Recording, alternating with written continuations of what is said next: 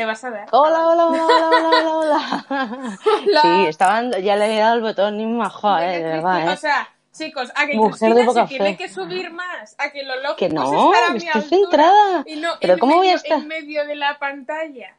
Estoy perfecta, estoy Tía, es que no tiene ningún sentido porque dejas tanto espacio hacia arriba, es desaprovechar la pantalla de una manera que yo no comprendo. Tú sí que tienes sentido. Ay, de verdad, qué paciencia hay que tener. Que, Con uno mismo. que sobre- no, pero contigo me refería. que, mm, ¿qué tal? ¿Qué tal todos? Veo que ya estás por aquí unos cuantos. Hola, Dayana. Muy Hola, puntuales, Alan. muchísimas Hola, gracias. Juanda. Hola, Antonio, Nacho. ¿Qué tal? Muchísimas gracias por estar aquí. Hemos llegado nosotros más tarde. Ha estado un poco triste. Un poco No, es que los artistas, Cristina, los artistas, Sí. Mira, me voy a poner un papel para... Es que no podemos ver vuestros comentarios donde estamos grabando, sino que tenemos el ordenador al lado. Entonces yo me estoy viendo hablar a mí misma con retraso y me estoy poniendo Sí, es un poco nervios. surrealista. Sí. Hola, Robert. Bienvenido. Gracias por venir. Soy Ma. Tía, ¿dónde lo estás viendo? Ah, Que eres muy cansina. Que... Pues Yo- nada, chicos, yo- muchísimas gracias. Dime, Cristina. Eso es. Muchísimas gracias. Nada, ¿qué tal? ¿Cómo estás? Pues aquí estamos. Eh, 20 episodios, no me lo puedo creer. O sea, muchísimas gracias a todos por haber estado aquí, por aguantarnos y porque ya seamos 800. Yo que no sé, es que pensaba, ¿quién nos va a querer ver? Pues nadie, nadie. Eh, Efectivamente. la Eso verdad es que pensaba yo también, sobre todo a ti, perdón. Gracias. Que sí, que aunque nos vean ocho personas, no sé, a mí personalmente este podcast me ayuda muchísimo, me lo paso muy bien contigo, Chris, me anima cuando estoy de... Claro, muchas veces grabamos los domingos y es que eh, Cristina y yo, y pero sobre todo yo, tenemos un síndrome que es el síndrome de los domingos, en el que estás como... Porque es como el fin de la semana, todo está cerrado y mira que es el día del Señor y da pena, pero no, yo estoy ya pensando en el lunes. Domingo. Sí, es un día raro. Y, Mm. Y a mí grabar me alegra los domingos, o sea, me encanta. Y veros a vosotros y todo lo que lo que lo que le aportáis a la comunidad pues es maravilloso, así que esto también es, es, es por vosotros. Eh, hayáis estado aquí los 20 episodios o los últimos dos o este, así que muchísimas Efectivamente, gracias. bienvenido, novato, ¿no? Bienvenido. Te va a tocar pagar el pato. No, broma. Que, que, pues sí, efectivamente, el síndrome del domingo es, es, es una pena para un cristiano. Pero, es, es verdad, ¿eh? yo conozco a un puñado de gente a la que, a la que le pasa. Que real, Héctor real, Sánchez, Héctor real. Sánchez, que no estás vestido para la ocasión, pues muy mal, muy mal. Yo te quería ver de pajarita y tirantes. Mira Muy qué guapas vamos nosotras, Cristina con Sobre todo yo con mi camiseta de calcetines, de- como dices de tú. calcetines, que es, es monísima. Esa en concreto es monísima. Gracias. Y- Ese en concreto, resto son horribles. ha quedado muy claro. No, tienes muy mona. No sé si has grabado algún episodio con esa que tiene estampado como de abejitas y de miel. Eso también es Puede ser, sí. Pero Eh, bueno, bienvenido Salam, bienvenido Nacho, bienvenido Juan David. Hola, ¿qué tal Alberto? Eh, uh, desde la media isla caribeña, que, que es de Santo Domingo. Eh, y nada, pues bienvenidos a todos. Nos des mucha envidia desde vuestra isla caribeña. Luego, la vida en la isla caribeña, mm, la gente también trabaja y tal, pero los continentales. eso dicen, sí. para, para nosotros es ya el sueño bucólico. Sí, un Que- poquito. Bueno, depende, ¿eh? Depende de... Depende.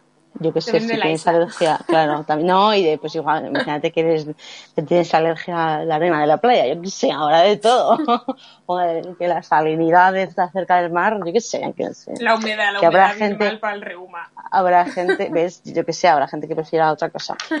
Que, pero desde luego sí da un poquito de envidia.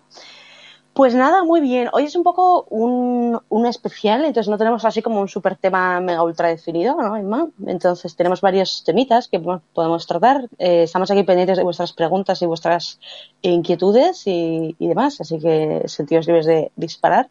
Y bueno, Em, sí. por hacer un poco de estructura, si quieres, empezamos comentando el reto de la semana pasada, que era, querida. Cristina.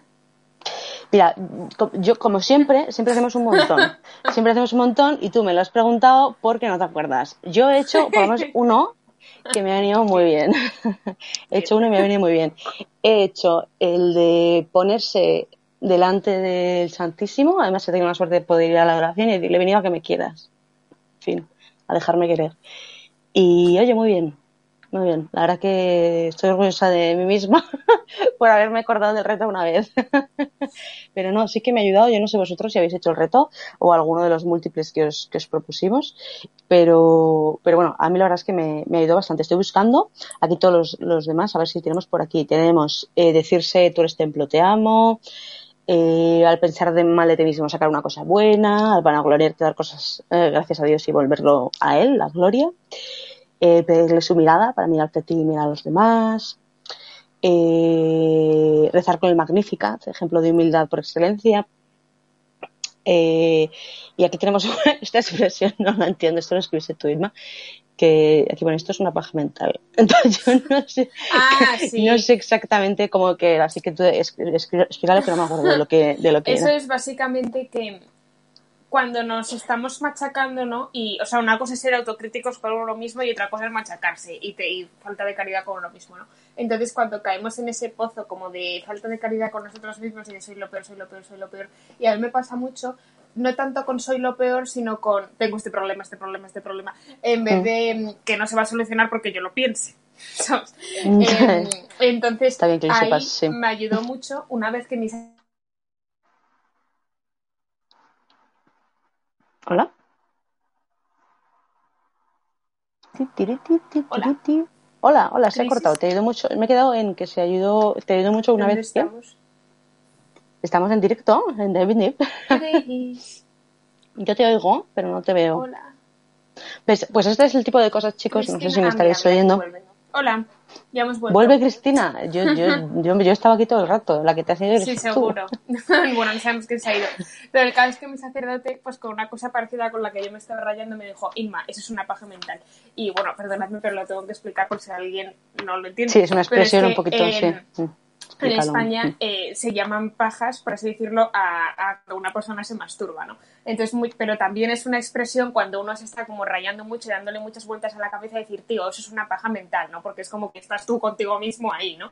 Entonces, el sacerdote me dijo eso y dijo, eh, pues mira, tú eso lo, lo rechazas, o sea, eso lo tienes que rechazar como si fuera un- eh, una tentación de masturbarte, ¿no? O una tentación de impureza, pues igual, porque es que el demonio te hace el mismo daño o incluso más, ¿no?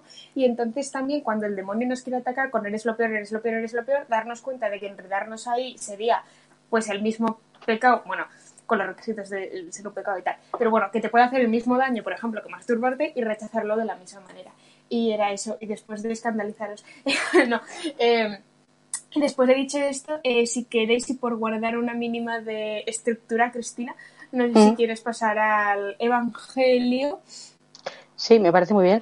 Eh, Antonio López Pérez, había que explicarlo, me vas a perdonar, había que explicarlo. A mí no me gusta tanto eh, crear emociones como, como quizás a Irma y a ti. Pero bueno, fenomenal, vamos a pasar al, al, al Evangelio y empezamos fuerte, el Cadu, efectivamente. O el Cadu, Cadu, Cadu o Cadu. Creo Cadu, ¿no? No digo tilde. Bueno, Pero si eh, nos eres- enganchamos con estas cosas no vendríais, o sea, no, no disimuléis. Bueno, vamos a. Entonces, con el Evangelio. Vamos a leer el Evangelio de este domingo, como no. Entonces, eh, pues nada, Irma, ¿quieres hacer de monaguilla, como dices tú? Sí, por favor. Bueno, lectora, lectora. Como no tenemos un, un lector ordenado, pues tenemos uno desordenado. Oh, oh, oh. Eh, bueno, pues nada, el domingo es el domingo del bautismo del Señor, ¿no? Y de la, la Santísima Trinidad, ¿verdad? El, ba- el bautismo, no, no, solo la Santísima. O, o son las dos, a ¿Solo la vez. Santísima Trinidad? Yo creo que Ah, pues sí. sí. Ahora estoy liándome, yo creo que sí. Es que no sé dónde vi que era domingo. Es que yo donde lo busqué, que es en Ciudad Redonda, ponía Domingo de la Santísima Trinidad. Entonces comprobé que fueran las mismas lecturas en mi Biblia y en mi Biblia ponía Domingo del Bautismo del Señor. Y era lo mismo. That's weird. Mañana es domingo, ¿no? Santísima en Trinidad, solemnidad. Es A mí no Mateo me pone- 28, 16, ¿no? Eh, sí, sí, sí, sí, sí, sí. Vale. Que Estupendo. sería algún tipo de errata o alguna cosa que desconocemos. Pero vamos, sí, sí, la, la O sea, Trinidad es que a mí no me que es después que, de Pentecostés, que como ¿no? que lo juntaron. Que el, pe- que el día de la Santísima Trinidad es el del bautismo del Señor. O son dos cosas diferentes. Para mí eso, que yo creo que son distintos, pero vamos, lo mismo Vamos a hacer una búsqueda rápida en Google. Sí, Estos son aquí- los encantos del directo. Bueno, si alguno lo sabe, que nos lo diga. Eh, día del bautismo. Vamos a ir saludando Jesús. a, bueno, al Cado ya le hemos mencionado, eh, a Francisco, a No, Joy, el bautismo de Jesús es como el, en enero. Fernando. ¿Ves? Son, son separados. Ya, me parecía a mí, digo, no me está encajando esto. Inma está congelada. ¿Ves? Inma es la que se ha ido. Gracias, Fernando, por la constatación. Llevaba yo razón. Pero ahora ya no estoy congelada, ¿verdad? Que tengo frío. Yo creo, yo creo que tienes tus momentillos. Pero bueno, este es el tipo de cosas que no soléis ver porque Irma eh, caritativamente las edita. pero, pero, Ya, pero bueno, no siempre solemos editar. tener Oye, algún. no sé si se me oye, pero yo no Yo sí puedo editar los congelamientos. No, no, pero, pero me refiero que, que, este tipo de cosas de cosas del directo, que siempre decimos que si veis que nos hemos parado y tal, es porque, bueno, pues es algo de eso. Que Tío, pues sabes voy cómo es el directo, pues. Vaya, no puedo. Eh, no sé si ponerme... Es que no se soluciona. Entonces Con voy datos. a ponerme con los datos del móvil. Es que tengo que ir a por un cargador porque ya estoy... Vale, bebé, tranquila porque total no te vemos. Héctor, Héctor, gracias por comentarnos que, que, está, que, está, que está congelada, pero que se le oye, porque yo le oigo, pero claro, no sé si vosotros la estáis oyendo. Eh, hola, Fernando, hola, hola. ¿Qué más, qué más, qué más? Cuidado con Emma. Bueno, bueno, que no voy a censurar, hombre, no, no voy a ser tan... Gracias, eh, Nacho, el 10 de enero, el bautismo Hola. del Señor. ¿Se me ve? Efectivamente, se te ve, se te ve perfectamente. Wifi patata, Antonio, efectivamente. Efectivamente. Eh, a ver ahora, eh, Joy, si, Ah, sí, ahora si sí me ves. la imagen de, de Inma vuelve. Ahora, para mí te has vuelto a congelar, pero es que yo, yo no lo sé porque Pues yo Eh, me no estoy viendo en decir. YouTube y estoy ahí. estás Yo ahí, sé que estoy ahí. Tú sabes que estás. bueno, lo importante es oírte, como Dios. No te Pero preocupes si no se te ve. Yo te oigo muy bien y comentan que se te oye, así que yo creo que lo que podemos hacer es dejarnos de debates teológicos ya y una vez hemos averiguado Ah, claro, como tú no eres la que somos pues te ignorantes, da igual. pobre,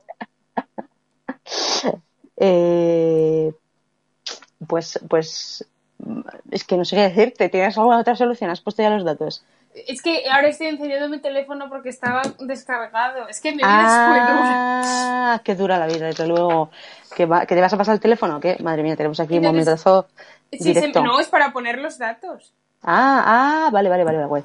Estoy yo un poco desubicada. sí, Vale. Que El tema de hoy- Si me sí, dicen que se me oye, yo leo el evangelio. Si es que dicen que se te oye, dicen que se te oyen, pero que te vas congelando, eh, pero te oyen. Eh, Vale. Pues así escuchéis mi dulce voz. Escuchamos tu dulce voz. Pues cuando quieras lo lees. El tema de hoy, el CADU, es eh, variadito, especial. especial 20 episodios. No tenemos tema específico. Eh, Tenemos un poquito de mix, porque la idea también es sobre todo contestaros. Veo por aquí alguna pregunta que vamos apuntando y luego, luego eh, contestaremos. Ahora sí, dice Antonio que, te, Antonio que te pongas luego una miniatura en la que salgas mona y ya está. Que, bueno, pues nada, fenomenal. Si quieres leernos el Evangelio por Faima, Sí, Eh, si me dejáis ya de atacarme, yo leo. atacarte. Muy están echando aquí flores en los Evangelio del domingo de la Santísima Trinidad es el Evangelio de Mateo, capítulo 28, versículos del 16 al 20.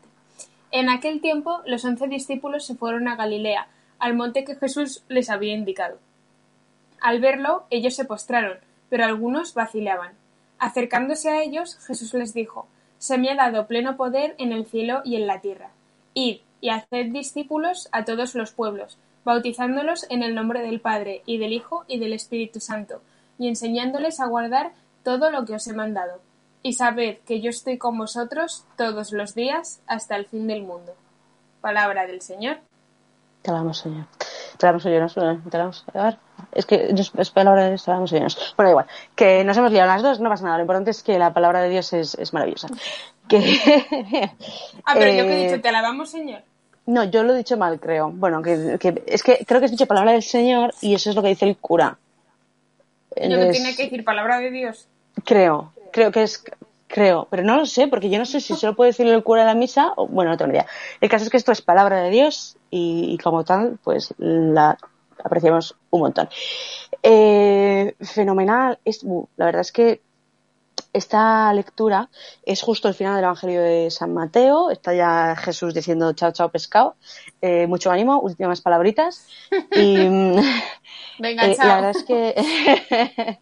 Venga, chao, me voy a decirlo. Bueno, y entonces. eh, es precioso, ¿no? Este final, a mí, es una de las frases, yo creo que es de mis, de mis versículos favoritos, ¿no? Sabed que yo estoy con vosotros todos los días hasta el fin del mundo, hasta el fin del mundo. O sea, es una de esas frases que, que a mí me llenan de, esperanza siempre, ¿no? Me siento siempre cuando, cuando a veces pues te sientes solo o, o tienes alguna dificultad y de repente meditas en esto, ¿no?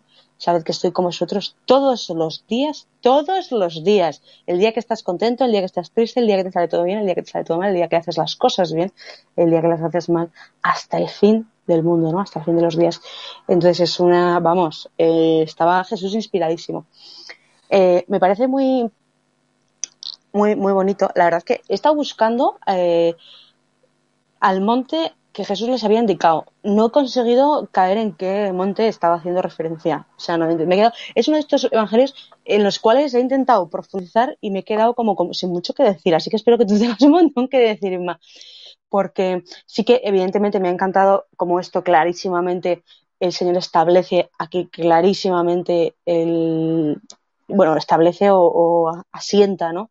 la base del sacramento del, bautismo, ¿no? en el nombre del Padre, del Hijo y del Espíritu Santo, y tiene muchísimo sentido que sea en el día de, la Trinidad. ¿no?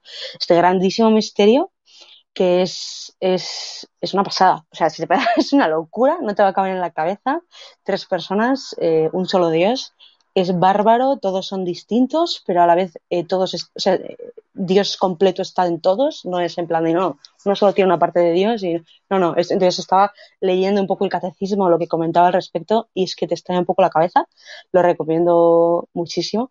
Y, y nada, eh, también como con paz, ¿no? Estos son, hay misterios que, que nunca vamos a entender del todo, ¿no? Como esa, um, uy, se ha ido Inma. Hola Inma, cuando quieras y puedas vuelves. bueno, pues nada, lo que es, me quedo yo aquí de, de podcaster alone. Eh, esto que me recordaba un poco al, al a, a, la típica historia que te cuenta, que yo no sé si era de San Agustín o del típico santo, que estaba paseando por la playa meditando la Trinidad y en plan frustrado. Hola Inma, parece que ya vuelves. En plan frustrado. Hola, ¿qué tal? ¿Te habías ido? Has dicho, me piro, estoy harta de Cris. Sí, he dicho que aburrida. No, sí, perdón.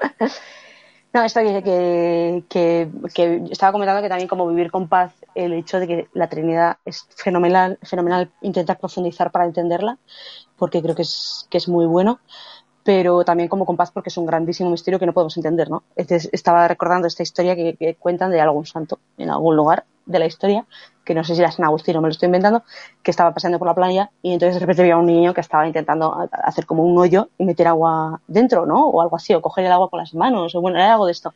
Y entonces le dijo, niño, ¿qué haces? O niña, ¿qué haces? Si no ves que es imposible. Y entonces de repente se le volvió y le dijo, pues como que tú no entiendes la Santísima Trinidad. Y entonces se quedó en plan de, ¡guau, fresca, señor! Gracias, vale, dale, lo pillo, lo pillo. Entonces, a veces intentamos meter a Dios en nuestra cabeza y entenderle y, y entender sus motivos, ¿no? Y entender por qué hizo esto, por qué hizo cuál, y está fenomenal. Pero también eh, a Dios eh, yo creo que le gusta mucho sorprender, ¿no? Y, y, y, yo creo que es parte del encanto de la relación con Él, que siempre te sorprende para bien. Y, entonces, eso, tampoco agobiarse ni, ni, intentar meterle en la cabeza, porque en el momento en que pensemos, ya conozco perfectamente a Dios, eh, no te preocupes que Dios ya te va a dejar claro que no le conoces del todo y mejor, mejor. Porque si no, no sería Dios. Si nos, si nos en la cabeza, no sería Dios. Así que así muchísimo mejor. Comenta, Ima. Voy apuntando las, las preguntas que nos hacéis por aquí. Genial. ¿Tú qué, eh, qué opinas? Eh, jo, pues me gusta mucho. Y que, es, o sea, eh, a mí lo que me, me llama la atención de este evangelio es que de repente dice, pues subieron todos, ¿no? Eh, fueron a Galilea tal, eh, y, y, vieron a Jesús, ¿no? O sea, vieron a Jesús que recuerdo se había muerto, pero es que además lo habían matado súper públicamente, lo sabía todo el mundo, lo sabía no solo en Jerusalén, sino por todos lados. Porque es que Jesús había ido por toda Galilea, era súper conocido y, y, fue muy sonado que le mataron, ¿no? Por eso los discípulos de Maús cuando se encuentran con él le dicen, pero eres tú el único que no se ha enterado de lo que ha pasado. Eh, sí. O sea, lo sabía todo el mundo todo el mundo, porque había sido un hombre muy grande y de repente estaba muerto. Y de repente estaba vivo, otra vez. Y entonces le ven y todavía dice, algunos dudaron. Aquí en esta traducción dice, algunos vacilaban. Y yo, o sea, No puede ser, ¿no? Y aquí yo siempre me acuerdo de una niña en, en, la clase de religión del colegio que le preguntó a la profesora, pero es que Dios, porque ahora ya no hace los milagros de antes, ¿no? Que, bueno, yo creo que esto lo he contado mil veces.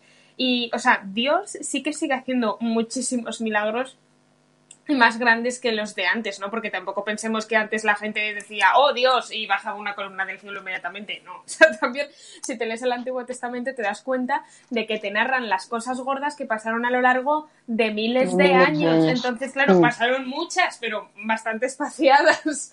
Y bueno, en la época de Moisés pasaron como muchas muy heavy, en plan las plagas y luego el y luego la división del mar y tal y cual. Bueno, quizás no estén todas narradas también, ¿no? Quizás eh, han quedado pero vamos, que, o sea, se ve, de hecho hay muchos libros en la Biblia en, el que se dice, en aquella época la profecía era muy rara, o la palabra de Dios era súper rara, o tal, ¿sabes? Eh, y, o sea, tampoco es que los israelitas estuvieran viendo milagros todos los días, pero aún así, aun los que vean milagros todos los días, aun los que vieron a Jesús alimentar a miles de personas con cinco panes, aun hmm. los que vieron que el agua se había convertido en vino, no le creyeron.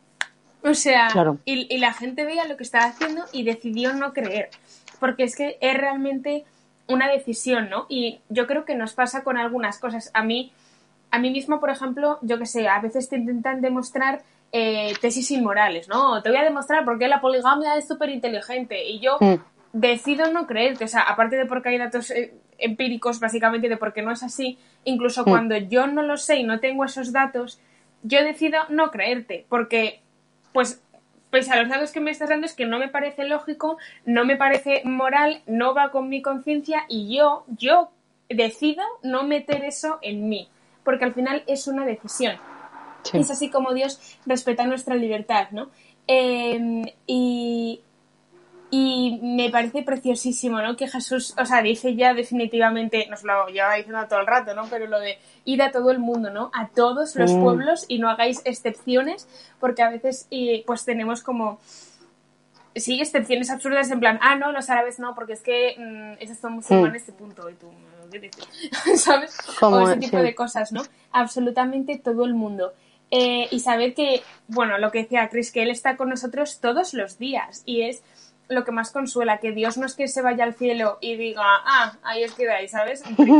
Eh, no, es que a Dios le importa, o sea, porque al único que le importa es a Él, si a alguien le importa es a Dios, porque es que nos lo ha mandado Él y es obra suya y no nos deja solos, es que nosotros somos los que cooperamos con Él, ¿no? Pero ese, Él es el que lo dirige todo eh, desde el cielo, pero también aquí, ¿no? Siempre se dice, bueno, ya celebramos en el anterior episodio el Domingo de la Ascensión, ¿no? Y explicamos allí, que también está puesto en un clip del canal, eh, porque es tan mm. importante la ascensión y que Dios se tenía que ir, pero se quiso quedar, ¿no? También en la Eucaristía, también a través de los sacramentos y también en cada uno de nosotros, que eso es lo fuerte, que es que Cristo sigue aquí y eres tú y soy yo. Es que es muy fuerte si le dejamos, ¿no? Por eso a mí muchas veces me ayuda cuando veo que no me salen las cosas bien o que no soy, mm, no hago el bien que me gustaría, ¿no? No es cuestión de, de, ay, yo tengo que hacer, yo tengo que hacer, es, no, o sea, deja que Cristo haga, tía. O sea, quédate un poco quietecita, no, no le pongas pegas, deja que Él aproveche tus manos, aproveche tus pies para hacer todas estas cosas. Em, mm. Y también, eh, me parece, bueno, estamos celebrando el Domingo de la Santísima Trinidad, ¿no? Porque precisamente en la ascensión Jesús sube para reunirse ya con el Padre y con el Espíritu Santo em, y para enviárnoslo, muy importante, que ya celebramos Pentecostés, eh, fue el domingo anterior. Y... Viva. Viva. Perdón, que me iba arriba. Em, y lo guay que es, o sea, que es que no nos damos cuenta lo que es tener a un Dios que es trino, ¿no? Que esto es una cosa como que a veces le damos muy poca importancia y nos la sabemos como porque hay que sabérsela, ¿no? Lo típico en el catecismo, Dios es uno y trino, porque tú no es tres y ya está, y no tengo que entenderlo porque ya me han dicho que no lo voy a entender. Pero, o sea, no nos damos cuenta de la gran implicación que tiene esto para nuestra vida, de que es que, o sea, Dios no está solo. Dios no es un ser aislado, no es un ente, no es una meba que está cerrado en sí mismo y ahí no puede entrar nadie. Dios es una relación constante. Dios no quiere estar solo porque Dios nunca ha estado solo y siempre han sido el Padre, el Hijo y el Espíritu Santo queriéndose entre ellos. Tenemos un Dios que son varios y solo donde hay más de uno puede haber comunión, porque si no, solo hay uno y el uno está solo. En cambio, donde hay varios, que se hacen uno, sigue habiendo diversidad, que habemos todos, que habemos todas las voces y al mismo tiempo somos solo uno, ¿no? Y es un Dios que, que quiere y que se deja querer. Ya, antes de la creación, cuando solo estaban el Padre, el Hijo y el Espíritu Santo ahí en la nada, ya, ya existía el amor, ya se querían, ¿no? Y eso se refleja en, en nuestra religión y en la relación que nosotros podemos tener con Dios. Eso, por ejemplo, eh, creo que lo comentaba hace poco, creo que lo escuché en una homilía o algo así, que decían, pues por ejemplo, yo que sé, hay, o sea, muchas veces se dice que pues nuestro Dios es como el mismo que el de las otras religiones monoteístas, ¿no? Pues tipo judíos y musulmanes. Bueno, el Dios de los judíos entiende que sí que era el mismo, solo que no en la plenitud de la revelación. Em, y en el caso de los musulmanes es curioso porque eh, eh, Mahoma, si no me equivoco, creo que primero descubrió como el cristianismo, ¿no? Eh, entonces hay incluso quien piensa, que a mí me parece como una teoría muy interesante, que a lo mejor era como el hombre que había recibido ese encargo de transmitir la revelación al mundo árabe, ¿no? Del misma, de la misma forma que yo que sé, Santiago vino hasta España, eh, siempre se dice la tradición que al joven rico le tocó Asia, y como no fue, pues por eso Asia tardó mucho en evangelizarse, y que... Y, fue mi querido San Francisco Javier. Y nos lo decía una profesora de religión, ¿no? Porque es que Mahoma como que todo el impulso que tuvo y, y, todo eso como de entender el cristianismo, dice, pues a lo mejor es que se lo tenía que transmitir al mundo árabe, ¿no? Que luego se le fue completamente la pinza. Pero... Bueno. Eso, y yo pensaba, bueno, eh, lo estoy simplificando muchísimo, no me asesinéis, los entendáis más de, de, la religión musulmana, pero vamos, que, o sea, y que al final yo sí que creo que las personas, pues que yo que sé, que rezan a Alá, yo sí que creo que Dios las escucha, ¿sabes? O sea, obviamente no es el mismo Dios, pero Dios como es un Dios amoroso y nos quiere, incluso a esos hijos y a, y a esas personas que Él creó, Él las escucha, ¿no? Yo creo que incluso escucha a los ateos en su desesperación, o sea, Dios escucha a todo el mundo. Entonces el caso es que eh, no nos damos cuenta de la importancia que tiene que nuestro Dios sea trino, ¿no? Y por ejemplo, este sacerdote creo que era lo comparaba con los musulmanes. Y es cierto que en ese sentido, y de nuevo simplificando mucho, los musulmanes como creen en un Dios, como que está él por sí mismo y aparte, tienen en ese sentido como una religión pues mucho más eh, dogmática o eh, inflexible así y cerrada, ¿no? Y en cambio nosotros los cristianos es que creemos que nuestra humanidad está con Dios y que Dios es uno con nuestra humanidad porque es que Jesús entró con carne, con pestañas, con dientes y con saliva en la Santísima Trinidad, en la eternidad. Y ahí está Dios amando a las tres personas de la Santísima Trinidad, que es que, o sea, no nos podemos hacer una idea, ¿no? Y mm, nada, que si quieres vamos con las preguntas que nos estaban haciendo. Había, por ejemplo, una pregunta muy interesante. Sí, bueno, tenía un par de cositas que decir, pero tú también... Ah, vale, perdona. Tú nada, muteame. Ay, tía, era como, y como iba al caso, pues para ir Es coña, no, no, dispara, dispara, dispara. Ah, Saludamos, aprovechamos para saludar un momento mientras tú las buscas. Eh, a David, que se pasa por aquí antes de trabajar. Gracias, David. Un abrazote. Eh, veo que a Antonio le ha gustado el, el, Alguien hizo algo en algún lugar, es un clásico en mí. Eh, saluditos a Alberto y Johnny. Gracias por tus felicitaciones. Felicitaciones a ti también por la parte que te toca. Dispara, dispara. Eh, bueno, eh, pues me lo encuentro. Ah, bueno, sí, aquí. Eh, nos preguntan básicamente, por favor, ¿qué es esto? Ah, sí. ¿Cómo se ve? Bueno, un usuario que se llama F10667 nos pregunta. Sí, que yo creo que te hemos visto por aquí más veces. Uy. ¿Cómo se debe entender el Espíritu Santo? ¿Es la voluntad de Dios, el amor suyo? Bueno, pues tradicionalmente siempre se ha dicho que el Espíritu Santo es eh, el amor que hay entre el Padre y el Hijo, ¿no? Que es tan fuerte que se hace persona. Y eso se puede entender muy bien al final en, los, matrimonios y, bueno, en la generación de, la vida, ¿no? Porque es que al final el, acto sexual por el que dos personas se unen y que cobra pleno sentido el sacramento del matrimonio, al final se basa en que un amor y una comunión entre dos personas es tan fuerte que ese amor se hace persona y donde empezó habiendo dos, el amor es tan fuerte que siete personas y ahora son tres, que es el hijo, o sea, un niño, vaya. Entonces, en la Santísima Trinidad, el Espíritu Santo vendría a ser el amor que hay entre el Padre y el Hijo, que se hace tan fuerte que es así, ¿no? Y bueno, en el Antiguo Testamento, o sea, es verdad que el Espíritu Santo lo recibimos en plenitud cuando Jesús ya ascendió y nos lo envió, eh, pero ya estaba presente antes, porque sin el Espíritu Santo efectivamente no se puede ni decir amén. Eh, y los judíos ya tenían parte de este Espíritu Santo que es el Espíritu de Dios, ¿no? Que es, por así decirlo, el que, el que se manifiesta en nosotros. Siempre se dice como que el Padre es el que crea, el Hijo es el que vino y el que es como nosotros, y el Espíritu Santo es el que está constantemente, ¿no? Y nos sopla y habita en nosotros y nos inspira, Nos y nos santifica. Mm. Pero vamos, que al final, o sea, bueno, que no rayéis, que Dios solo hay uno. Entonces, Sí. que todo se lo podéis imputar indistintamente al Padre, al Hijo y al Espíritu Santo. En este sentido, quiero decir. Sí, sí, efectivamente.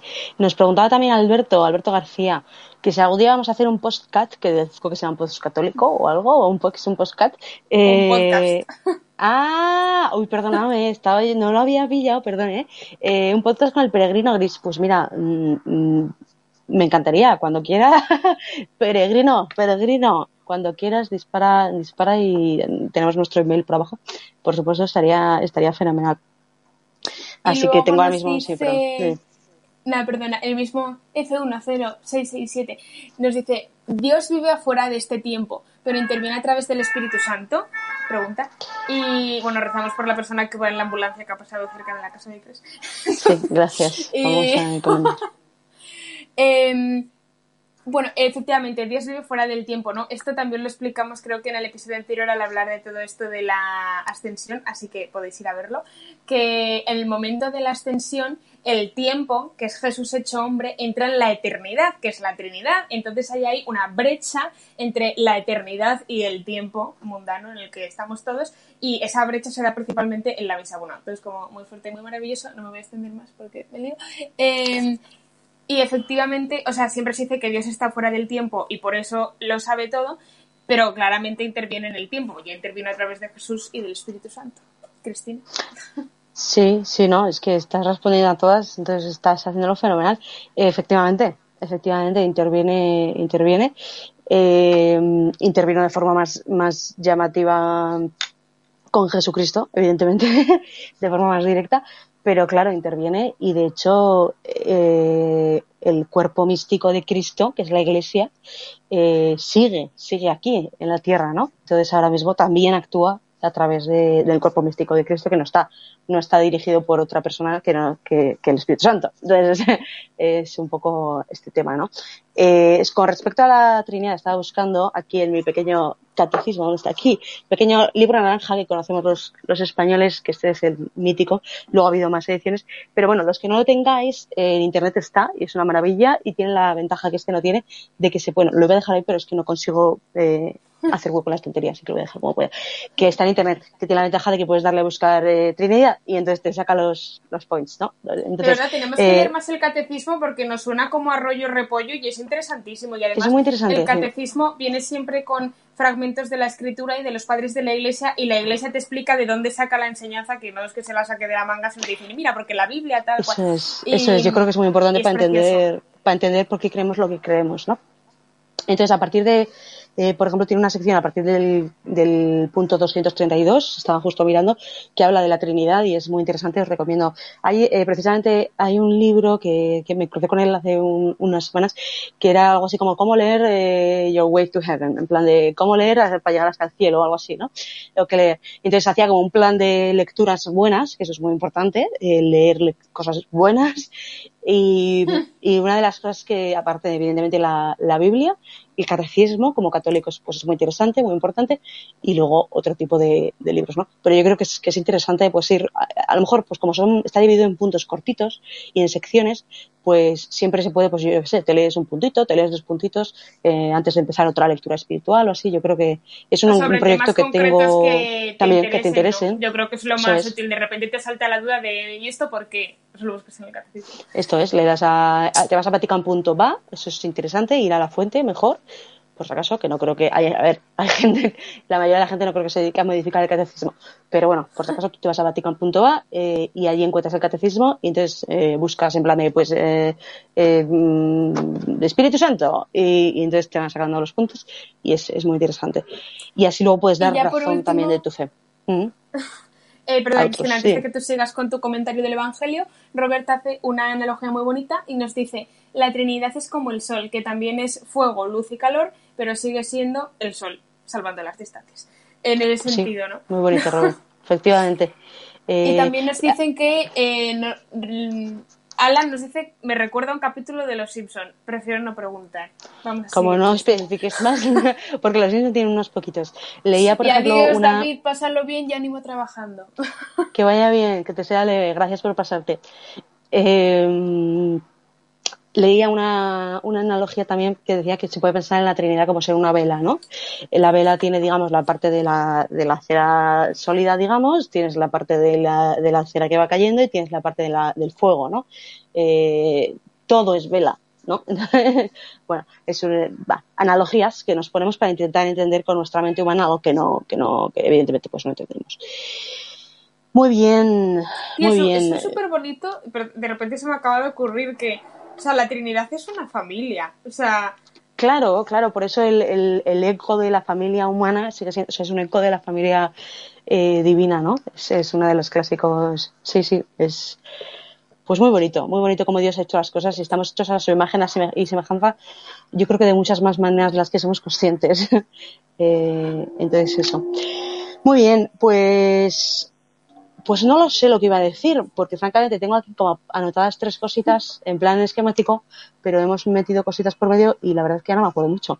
Entonces, eh, no, bueno, pues un pequeño detalle que me llama la atención, ¿no? Que en, aquel- en aquella época para los apóstoles, en el momento en el que escuchasen eh, eh, ir a todos, básicamente, ¿no? Ir a todo el mundo, hacer discípulos a todos los pueblos, pues yo creo que les chocaría mucho, ¿no? En aquella, en aquella época eh, dirían, pero a los gentiles también, pero a los paganos también, pero ¿cómo vamos a ir a los samaritanos? ¿Pero cómo vamos a ir a...?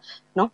Eh, entonces, hay una explicación aquí que me pareció muy interesante, que, que escuché en el... Ya os he hablado, he hablado de este, de este podcast, que es el de Understanding the Scriptures, eh, que es como un estudio bíblico, y hablaba de que en el momento en el que eh, se dividen las doce tribus de, Israel en el Antiguo Testamento, cuando el, el reino se separa después de Salomón, si no me equivoco, pues las tribus del eh, norte, creo, ¿no? que se quedan abajo eh, dos, me parece, y arriba se van diez o algo así, más o menos.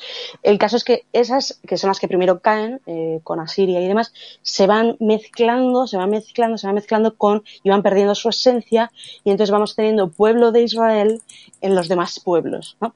Y, incluyendo, por ejemplo, a los samaritanos, que por eso tenían como un poco de mezcla, tal y cual. Entonces, al final, eh, en el momento en el que eh, Cristo también va a los gentiles, también está yendo a su pueblo, ¿no? Porque al final todos somos un poco parte de ese pueblo, porque, bueno, pues en aquel momento se dividió y tal. Me parece muy interesante. Entonces, bueno, yo seguro que cuando los, los, los mismos apóstoles mirasen atrás, en el momento, por ejemplo, en el que mm, el, el centurión, no me acuerdo ahora del nombre, ¿no? En los Hechos de los Apóstoles hay un centurión eh, al cu- eh, que recibe el Espíritu Santo, ¿no?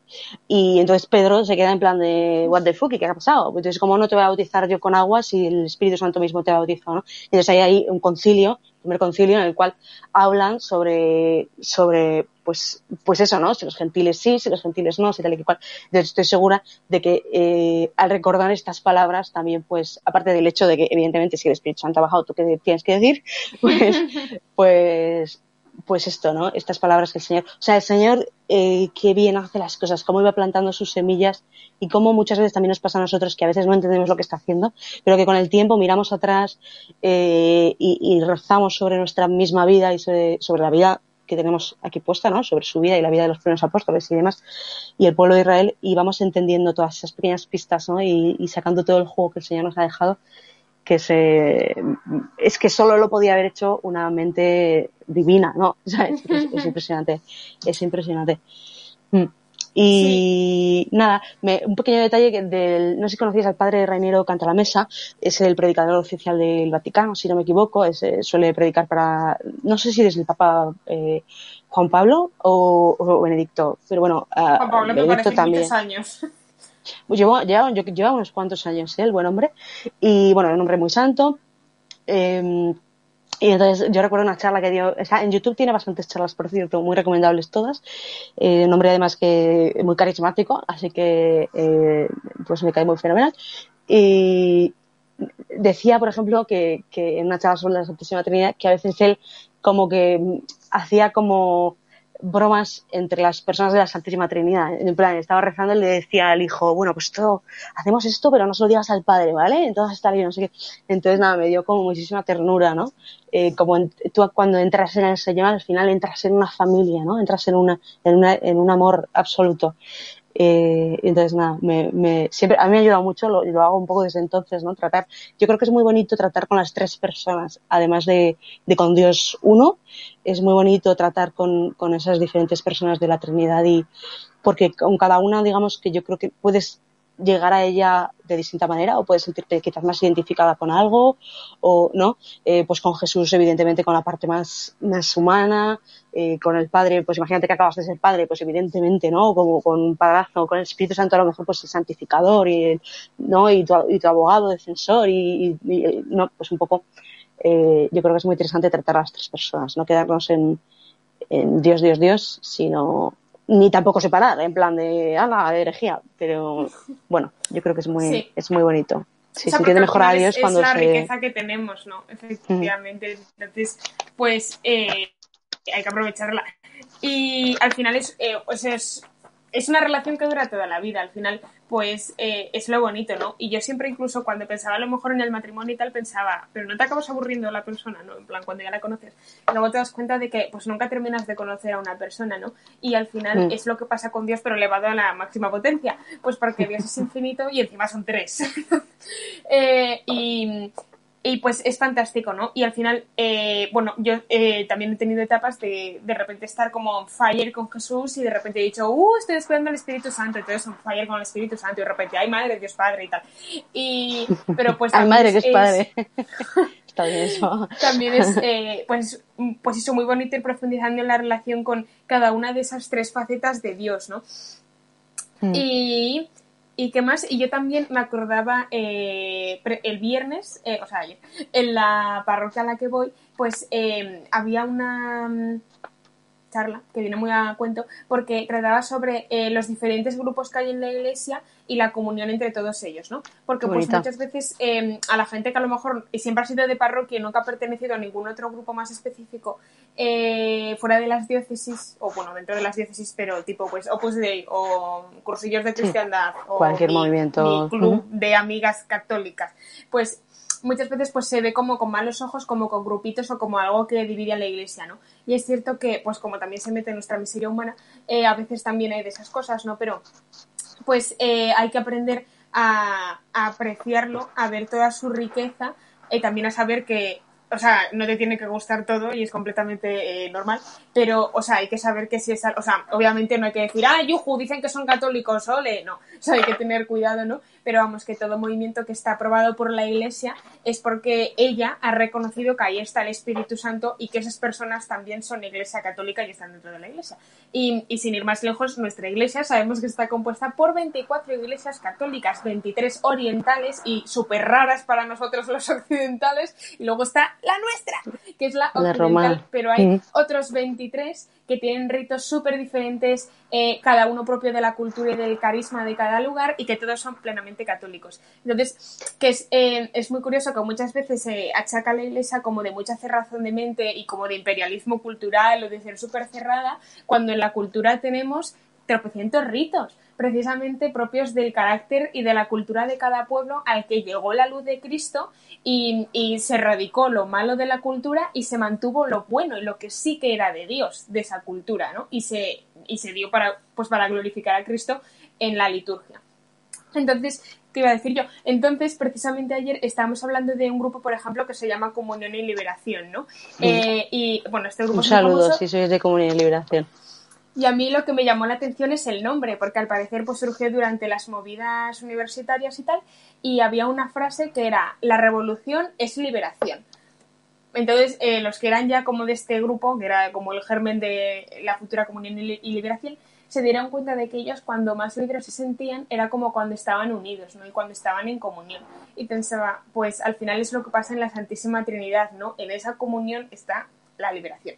Y y también conforme a lo que decía Chris, bueno, pues que es que es, es, una cosa increíble, ¿no? Yo muchas veces pienso, es que Dios tiene que existir, porque es que una cosa así es que jamás nos lo podríamos haber inventado, porque ¿cómo nos vamos a inventar una cosa que no podemos entender y que es como que nos sobrepasa tantísimo y al mismo tiempo es como que es tan bella y, da tanto miedo, pero la necesitamos tanto? A lo, o sea, hay, hay algo en el ser humano claramente y incluso cuando no, ojo, yo es que a veces pienso en Dios y digo, es, la típica frase como de enamorado super cursi, pero es en plan, si no existiera habría que inventarte, en plan, porque eres y y hay que más estaba diciendo.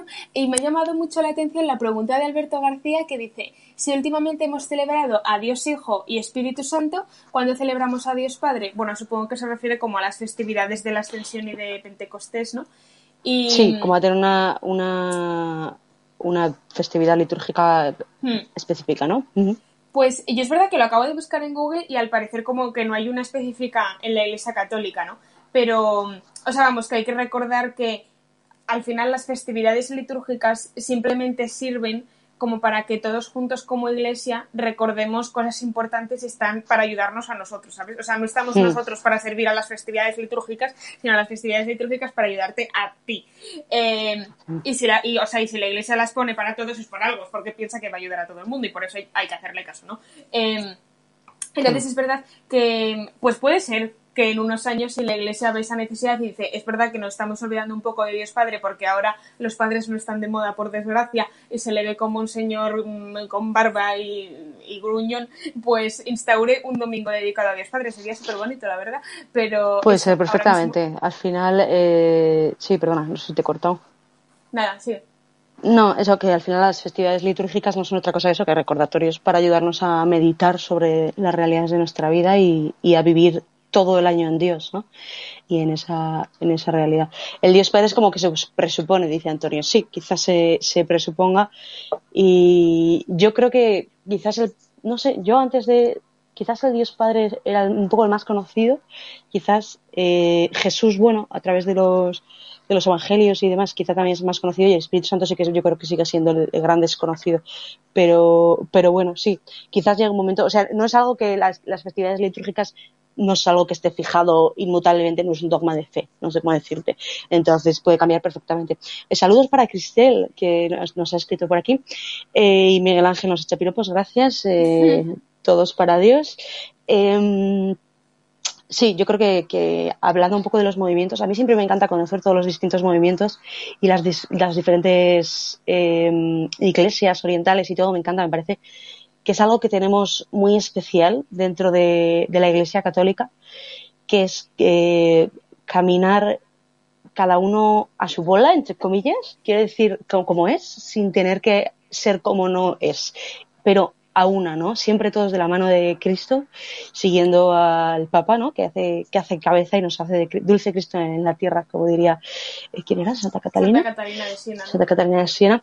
Eh, y me parece una riqueza, ¿no? Yo creo que a mí me encanta, pues eso, conocer diferentes movimientos. Yo también he tenido precisamente una celebración, lo que pasa es que llegué tarde por el trabajo, no pude ir, pero en la cual, eh, pues, hablaban varias personas de diferentes movimientos y me parece que podemos aprender muchísimo unos de otros mm, y es, es eso, es precioso. Me parece que es, que es precioso y que al final es el explícito deseo del Señor, ¿no? Que caminemos unidos con, con, entre, o sea, con otras iglesias, evidentemente, con otros hermanos, evidentemente, pero o sea, yo creo que eh, la desunión dentro de la Iglesia Católica es como un pecado muy gordo, porque al Señor le tiene que doler un montón, porque es que somos eh, hermanos, absolutamente y de la forma más, más eh, máxima, vamos, posible, ¿no?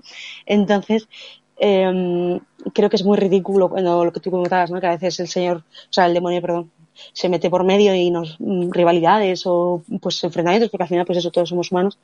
Y entonces eh, bueno, pues yo creo que es, muy bonito descubrir, descubrir eso, porque si no al final estaríamos todos como condenados a ser réplicas unos de otros y a lo mejor yo soy una persona muy musical y muy de, de alabanza o de no sé qué y otra persona es muy de silencio y de momentos de intimidad y a lo mejor, y si tuviéramos que hacer todos lo mismo y encajar en un molde sería un rollazo, ¿no? Sin embargo, el Señor es tan bueno que ha creado diferentes realidades, diferentes movimientos, diferentes iglesias para, para, o que ha permitido para que cada uno encuentre su lugar, ¿no? Cada uno pueda tener una casa, dentro de la misma casa pueda tener como su rinconcito, ¿no? Y su familia es más, más cercana, ¿no? Dentro de la familia grande. Entonces me, parece increíble. Nos comentaba, perdón, eh, el centurión Casio Longinos, yo creo que es, creo, si no me equivoco, creo que es, no sé el que dice, no sé si es el de la lanza. Es de la lanza, San Longinos, tía. Que es el, no sé, ahora yo me estoy liando con si es el mismo. Te lo es... Vale, vale, vale, vale, ya está. Estaba pensando que no sé si es el mismo de, de este era realmente el Hijo de Dios, pero que no sé si es el mismo que el de la lanza. Pero bueno, eso es, yo creo que el centurión es otro. Es que no me está saliendo con. No, es que el centurión, o sea, una cosa es Longinos, que fue el que traspasó a Jesús en la cruz, que es el San Longinos, según la tradición, y luego el centurión del que hablaba Cristina cuando estaba sí, en la cárcel era otro, era el que era el, encargado de la cárcel. Y luego. No, no, no, no, era ese, no estaba San Pedro en la cárcel. Ah, Yo estaba ah, pues hablando de otro centurión, sí, sí, sí. Yo estaba hablando de mm, Cornelio, efectivamente. Ya está, ah, perdón, ¿eh? Cornelio, Cornelio, que es un hombre que, pues eso, que creyó en Dios, llamó a, básicamente a, a San Pedro, si no me equivoco. Ah, y sí, porque que tenía... le llamando llamar y tal. Y Esto es. Lo, del cerdo. ¿El qué? ¿Qué? ¿No era cuando lo del cerdo? Que eh, Pedro se dio cuenta de que nada era impuro. ¿No era justo antes que estaba rezando en la Sí, creo que va por ahí. Creo no, sé si son antes después. Pero no, es más o menos ese momento de los hechos. Sí, estaba consultando justo la Biblia. Pero no, que si me pongo a consultar la Biblia, pues no, pues no acabamos. El que, esté, eh, el, que no esté puesto en lo que estamos hablando debe de estar flipando que si el cerdo, que si la azotea. Sí, bueno, es leerse los hechos de los apóstoles. eh, sí, que además no son, no son muy largos. Eh, Alexander, tenemos eh, no no es pecar para nada al contrario tener momentos en los cuales dudas perdona me llevas toda la razón. Nos pregunta si, si, tienes momentos en los que dudas de la existencia de Dios es pecar eh, para nada al contrario yo creo que es que es bueno. Yo creo que son momentos de crecimiento que permite al Señor y que de la duda sale la verdad. Si no hay duda si no hay pregunta no puede haber respuesta. Entonces eh, yo creo que de hecho esos momentos son necesarios en la vida de fe. Hay gente que igual no, pero yo sí que los tengo y, santos los han tenido. Santa Teresa, por ejemplo, en la noche oscura del alma, hay, hay, hay Santa Teresita de Lisieux, San Juan de Ávila, hay eh, ahí precisamente una de las características suele, ser eso, ¿no? Dudar de la, existencia de Dios, del cielo, de las verdades de la fe, a la vez que anhelas al Señor con, con gran intensidad, ¿no? Entonces, eh, son momentos de, crecimiento y en los cuales tú te puedes reafirmar verdaderamente en tu fe, porque si no es como que crees, pues igual porque te lo han educado así, ¿no? Te, lo han enseñado o te viene, pues estás como por defecto, ¿no? Pero yo creo que la duda es, es buena, siempre, eh, bueno, a ver, tampoco como regodearse en en algo y alejarse de, de, las fuentes de la revelación, ¿no? de la verdad, de, los sacramentos, de la oración, de la iglesia, pues creo que es peligroso, pero creo que la duda bien llevada, eso es un tema muy interesante, cómo dudar bien. Me parece que había un vídeo en Ascension Presents del padre el padre Smith, Mike. Mm. Mike, eso es, el padre Mike, el cura guapo que llevamos por aquí. Eh, que, lo dice ella, lo, dice ella. lo digo yo, perdón, es que iba a ser actor y acabo siendo cura, entonces eh, tiene planta de actor, efectivamente. Es muy guapo. Y, y, no, y además, eh, eh, bueno, es un crack, es un crack y, y da, unas charlas, da unas charlas estupendas, sí. Entonces tenía un vídeo precisamente que era como cómo dudar bien, ¿no? Está en inglés. Si lo buscáis por ahí, seguro que, que os aparece. Entonces, no, para nada es pecar, quédate tranquilo y animo que el Señor te, te reafirmará. Dime, perdona. Sí, que nada, me gustaba mucho esta pregunta porque efectivamente yo creo que es lo típico cuando el profesor dice en clase, ¿tenéis alguna duda? Y nadie levanta la mano. Eso es que no habéis estudiado. Porque cuando estudias, cuando te lo miras mucho y cuando sabes, es cuando te empiezan a surgir las dudas, ¿no? Porque te empiezan a surgir los problemas. Y cuando realmente te lo crees, a Dios te tiene que surgir la duda, porque Dios es increíble. Entonces, es una cosa que racionalmente no podemos entender. Y si ni siquiera te rasca un poco, preocúpate, porque es que no te lo estás creyendo de verdad, ¿no? Em, o tienes un nivel de creencia brutal, sí. o que tienes mucha suerte y un sentido ahí muy espiritual. Pero, o sea, es muy normal, ¿no? Y al final es eh, eso de ahí pues sale aún más la certeza y es muy normal dudar y plantearse y decir qué estoy haciendo con mi vida, ¿no? Porque muchas veces, sobre todo cuando tenemos la fe desde pequeños, es el momento de la duda en el que tú conoces a Jesús de verdad, porque antes era mm. lo de siempre, pero ahora voy a ver si me lo creo yo de verdad, ¿sabes? Y si una vez dejo de ser una niña, pues eh, sigo con Dios o no. Y a mí también me llamaba la atención, eh, ya os había comentado en otro episodio que me estaba leyendo la vida de San Ignacio de Loyola, novelada, por Luis de Wall. Y bueno, ya acabé, El Soldado y la otra terminaron fenomenal. Y entonces, ah, no spoilers, que no me lo he leído no, no aún. spoiler, eso ya se sabía. Es un spoiler, Irma, en toda regla. a, ver, por favor, spoiler. comentarios, denuncia, Irma. Total, y entonces me llamó la atención porque en una parte eh, San Ignacio está hablando como del primer mandamiento de la ley de Dios, ¿no? Que es amarás al Señor tu Dios con todo tu corazón, con toda tu alma y con todas mm. tus fuerzas. Y entonces eh, ahí, por ejemplo, comentaba que también va en contra de, la, de este mandamiento del amor exponernos a cosas que nos pueden alejar de Dios. Y mm, es cierto que es algo de lo que muchas veces no nos damos cuenta y con lo que muchas veces mmm, coqueteamos, ¿no? Eh, muchas veces por ignorancia y porque no lo sabemos y por eso es muy importante decírselo a la gente. Y que si técnicas de relajación oriental que al final son de otra religión, no son simplemente de, no son simplemente de otra cultura, sino de otra religión. O interesarnos por eh, que si el tarot, espiritismo, brujería, o ay no, voy a ir eh, a estas charlas yo que sé, evangélicas, cuando a lo mejor no tengo la suficiente formación católica para estar firme en mi fe, a recibir formación con, con gente de otra iglesia, ¿no? Yo siendo católico, por ejemplo, que también, o sea, hacen muy buena labor, labor. y de hecho hay unas charlas que creo que se llaman Alfa y Omega, en la que se dan como los principios fundamentales de la fe en la que, en la que coincidimos eh, todas las iglesias cristianas para poder llamarse cristianas de verdad. Eh, pero bueno, que hay que andar con cuidado y no nos podemos meter en cualquier sitio porque efectivamente, o sea, la fe también hay que cuidarla. Y no es sí. que tengas que... No, no es que no te lo puedas plantear, ¿no? Pero yo me lo imagino, pues no sé, eh, como un noviazgo o como un matrimonio. Mm. Es como, ¿tú quieres a tu mujer? Sí, y tú le quieres ser fiel. Pero, ¿y qué pasa? Que como tú le quieres ser fiel, te puedes ir a sentar en un puticlub así sin hacer nada. A mirar. De, sí. o sea, ¿sabes? Porque te metes, o te puedes ir con una de vacaciones porque os llevéis muy bien, con una que no es tu mujer. Sí, Entonces, sí son detalles de, de, delicadeza. En la boca del lobo, ¿no? Que efectivamente está muy bien como conocer, descubrir otras religiones también para profundizar en la nuestra. Pero siempre yo creo que teniendo un buen acompañamiento espiritual y mucha, mucha formación. Eh, sí, y sobre, sí, y vamos, no hacerlo a lo loco, por favor. Eh, y en eso también es muy importante. Y, uh, ¿y qué era la otra cosa? Ayer también algo... pasa mucho pasa sí. mucho con libros, con películas, con ese tipo de cosas, ¿no? Eh, sí, no hay que tener ningún tipo de miedo, cultura. pero hay que saber conocerse a uno mismo, ¿no? Y saber eh, dónde está uno y hasta qué punto. O sea, que uno, pues, pues la, la, de, la fe puede pues estar en un momento más frágil o más débil o, o, o sea, o lo más fuerte o bueno, pues es lo que decía Inma, ¿no? No ponerte, a lo mejor resulta que si te metes en un debate con alguien, pues te convence, lo cual es normal. Que está, o sea, que está muy bien. Yo creo que también tampoco hay que tener miedo de, de la verdad, ¿no? Y de buscar la verdad.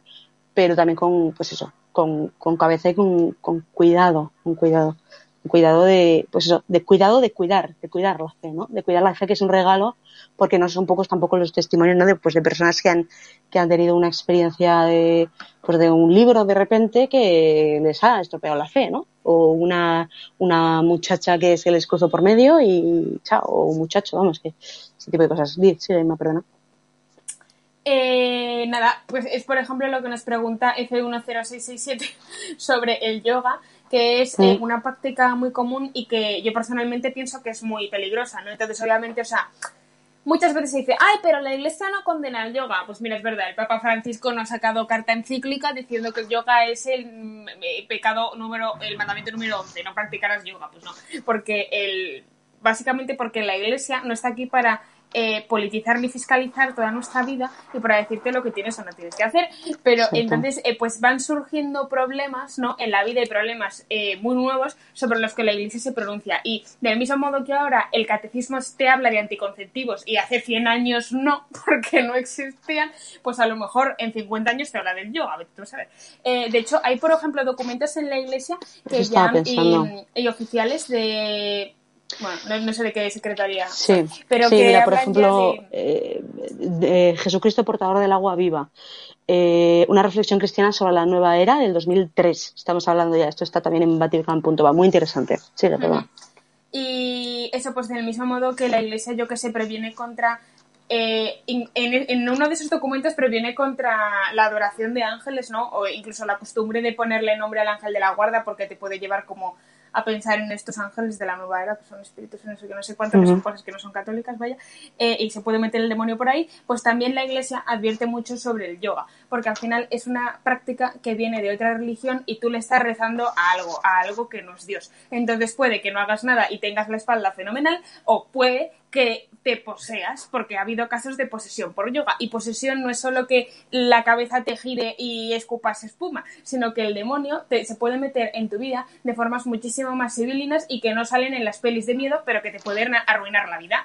Luego también, eh, sí, es que nosotros tendemos a pensar que el demonio solo actúa a veces de forma extraordinaria y o sea, el demonio actúa de varias formas. Tenemos, digamos, en mi pobre conocimiento, la forma ordinaria, que es la tentación, que es mm, quizá mucho más peligrosa y mucho más común, porque nos ataca mucho más a todos y, con mucha más frecuencia que la extraordinaria. Y tenemos la extraordinaria, que también hay como niveles, ¿no? Está la posesión, está el... Ah, ah, bueno, hay como... Ah, bueno, hay, varias, varias como fases, ¿no? Digamos, la posesión es la más seria de todas, pero hay otro tipo de, de bueno, pues de acciones de, que todos tenemos al demonio dentro cada vez que pecamos, es el demonio. o sea, y al final yo pienso, ojalá tuviéramos tanto miedo de gritar a nuestro hermano, de tratar mal a la gente, de coger un clip que no es nuestro, de realizar cualquier pecado que de estar endemoniado o de las pelis de, de Warren, ¿sabes? Y... Eh, hmm. Y bueno, me hace mucha gracia porque Héctor Sánchez se acuerda efectivamente de la historia paralela de este libro sobre la vida de San Ignacio de Loyola, que tenía una trama romántica y efectivamente me terminé el libro por eso, porque no se solucionó la trama romántica hasta el último capítulo. Pero muy bonito. Así me gusta, Héctor, confírmame, a que es una, a que es una, que es una, está, un, un spoilerazo que me ha cascado. Yo que además le dije que lo quería leer, está muy feo. y bueno, eh, también 90 nos dice que efectivamente la nueva era es idolatría y no sé si te quedaba algo más de decir que es de esto, Chris, o pasamos con la pregunta de Alberto García, que es muy interesante. Eh, no, quería comentar, eh, para los que os habéis perdido con el cerdo, eh, como por ejemplo, perdóname si me he ido de todas aquí, todas aquí, todas aquí. Antonio. Ah, Antonio, Antonio, eso es. Hechos de los Apóstoles, capítulo 10. Está alrededor de los judíos no comían eh, algunos determinados tipos de carne, la sangre, ¿no? Me parece, eh, tenían que comer de una determinada forma porque eran, estaban sus mandamientos, ¿no? Y entonces hay un momento determinado en el cual el Señor pone a, San Pablo, eh, o a San Pedro, perdón, una, una, una visión en la cual básicamente le dice mata y come. Era algo prohibido totalmente, pero era del Señor y entonces eh, justo antes y justo después me parece que estaban en lo que hablábamos del centurión o del este Cornelio. Entonces, claro, San Pedro ve que este centurión que era un gentil se había convertido y justo Dios le acaba de decir no llames impuro lo que yo he hecho puro. Entonces Pedro suma dos más dos y entonces dijo, vale, entonces está bien comer cerdo y está bien que tú te bautices. Fin de Exacto, básicamente ese es el resumen, sí. Exactamente. Por ejemplo, con el tema del, yoga, por terminar un poquito, decía aquí hablaba el pecado de ponerse en ocasión de pecado, que es de lo que estaba hablando precisamente Inma, ¿no? Que puede ser un pecado a veces también, ¿no? Porque dices, ah, yo por si acaso, pero joder, si sabes que eres débil, pues pues no te metas ahí. Y mm, con el tema del yoga, pues a veces puede pasar esto. Eh, depende un poco de, la gente. Yo, yo siempre eh, aconsejo en contra de, de, él y de todo este tipo de cosas de la nueva era, porque el problema es que te mezclan cosas aparentemente cristianas o aparentemente inocuas con cosas que no lo son tanto y si tú tienes un Dios no necesitas adorar a otro, ¿no? Entonces, por ejemplo, si no me equivoco, por lo que yo he podido investigar y he oído a yogis, ¿no? Que son los maestros del yoga, hablar de ello, pues hay gente que no lo hace más que como ejercicio tal. Pero la realidad es que al final eh, está pensado como una práctica religiosa eh, a través de la cual, si no me equivoco, con las posturas vas adorando ¿no? a Dios, vas encontrando esa, esa divinidad, ese misticismo. Y claro, eh, o sea, perdona, pero o sea, no adoras a Dios, porque es que además no es como si me dices, o sea, mm. yo por ejemplo, en, eh, yo qué sé, o sea, me parece incluso como más cercano a Dios el bueno, obviamente hacer una oración judía en hebreo o incluso eh, postarte así como los musulmanes y recitar una de sus oraciones, porque en algunas sí que parece que estás hablando con Dios Padre, pero es que, o sea, el hinduismo, que es de donde viene el yoga, no tiene absolutamente nada que ver. O sea, es una religión, bueno, obviamente eh, politeísta, de eso por eso cuesta mucho evangelizar en la India, porque aceptan a Jesús, pero no como único Dios, sino como uno más. Mm. Y por lo tanto, es que incluso no estás adorando a Dios, es que es otra cosa, porque ya es como otro concepto de Dios, entonces mm, es otro rollo y al final te lías. Claro, hay un, hay un peligro además que, que es que eh, pues a veces algunas de las divinidades de otras culturas pueden ser eh, no divinidades sino ángeles caídos. Esto es una, realidad. Entonces demonios básicamente. Entonces bueno pues si no me equivoco eh, entonces bueno el caso es que puedes abrir puertas a cosas que no conoces y eh, es un tema que yo recomiendo siempre no hacer. Tú puedes hacer otro tipo de cosas, como por ejemplo, yo qué sé, eh, pilates, me parece, gimnasia de mantenimiento, otro tipo de cosas que son eh, meramente ejercicios y, que te pueden hacer también muchísimo bien, o técnicas meramente psicológicas o psicofísicas, porque al final eh, con el cuerpo también hablas y rezas y, entonces es, que obviamente es cierto que, yo qué sé, formas de estirar la espalda no hay tantas. O sea, decir, sí, Entonces, a lo mejor yo que yo por las, después de hacer ejercicio yo estiro la espalda pues eh, haciendo una postura que me consta que hace la gente que hace yoga pero yo no estoy haciendo yoga estoy estirando la espalda estoy así un poco y me levanto o sea sabes es, como eh, yo que sé si te arrodillas y te levantas y dices la oración de la consagración estás consagrando algo no o sea me entiendes pero pues en ese sentido y, por ejemplo, nos preguntan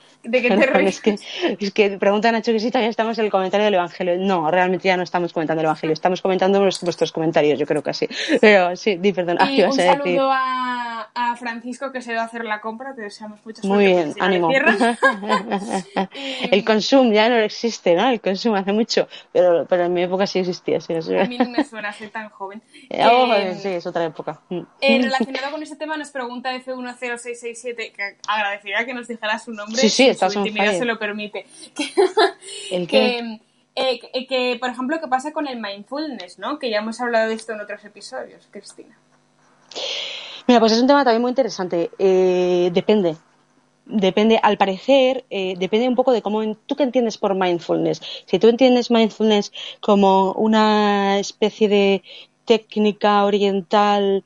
A ver, hay una realidad y es que en otras religiones hay sabiduría y hay conocimiento científico y conocimiento espiritual y conocimiento ¿no? y verdad. Entonces, eh, hay técnicas que utilizan otras religiones, como por ejemplo las religiones orientales, que, van muy bien para relajarse, que van muy bien para tal, ¿no? Entonces, eh, la cuestión es si el mindfulness es muy fácil de mezclar con diferentes religiones, con diferentes creencias, con diferentes. Entonces, depende un poco de cómo lo enfoques, o pues tú puedes estar haciendo un ejercicio de relajación totalmente secular y laico y sin más, puedes estar haciendo incluso, tengo yo por aquí un libro de, se llama Mindfulness, Catholic Mindfulness, eh, el católico atento, del doctor Greg Botaro, que todavía no he terminado, pero que lo que hace es básicamente coger las estrategias del mindfulness, eh, meramente estrategias psicológicas, y, y de concentración, porque al final esa es la jugada. Mindfulness, mindfulness. Tú centras la atención eh, en experimentar plenamente el momento en el que estás, entonces llenas la cabeza de ese tipo de, sensaciones, de pensamientos, de tal, y entonces lo bueno es que la concentración tiene una capacidad limitada.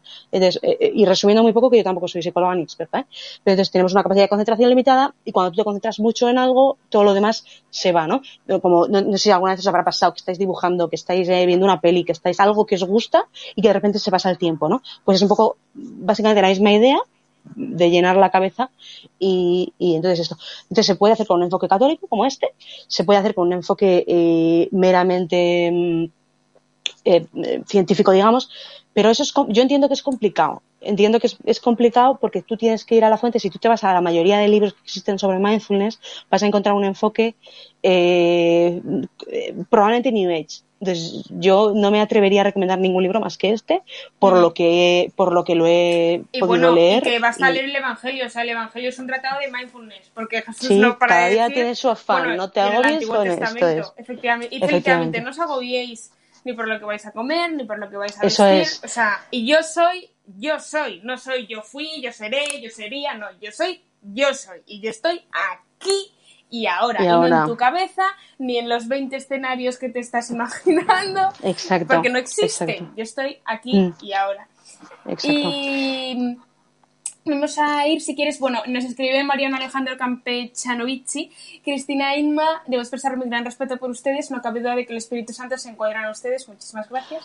Y también gracias, gracias por nosotros. Qué falta nos hace. que, que, le hemos ayudado a mantener su relación con Dios, así que, bueno. Gloria a Dios, no sabes la alegría que, me oírlo. Y que reza por nosotros, así que gloria a Dios, gracias Mariano. Rezamos también por ti. Y bueno, todo lo hace Dios, es patente. Sí, sí, totalmente. Es que si nos conocierais de verdad, es que de verdad que no, no pensaríais también de nosotras.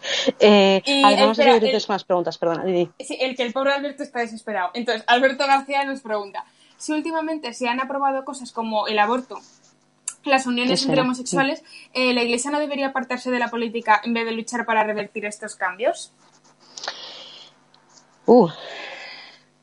No es política. Ah, claro, hay un momento en el que deja de ser política y entra a ser dignidad humana y justicia social.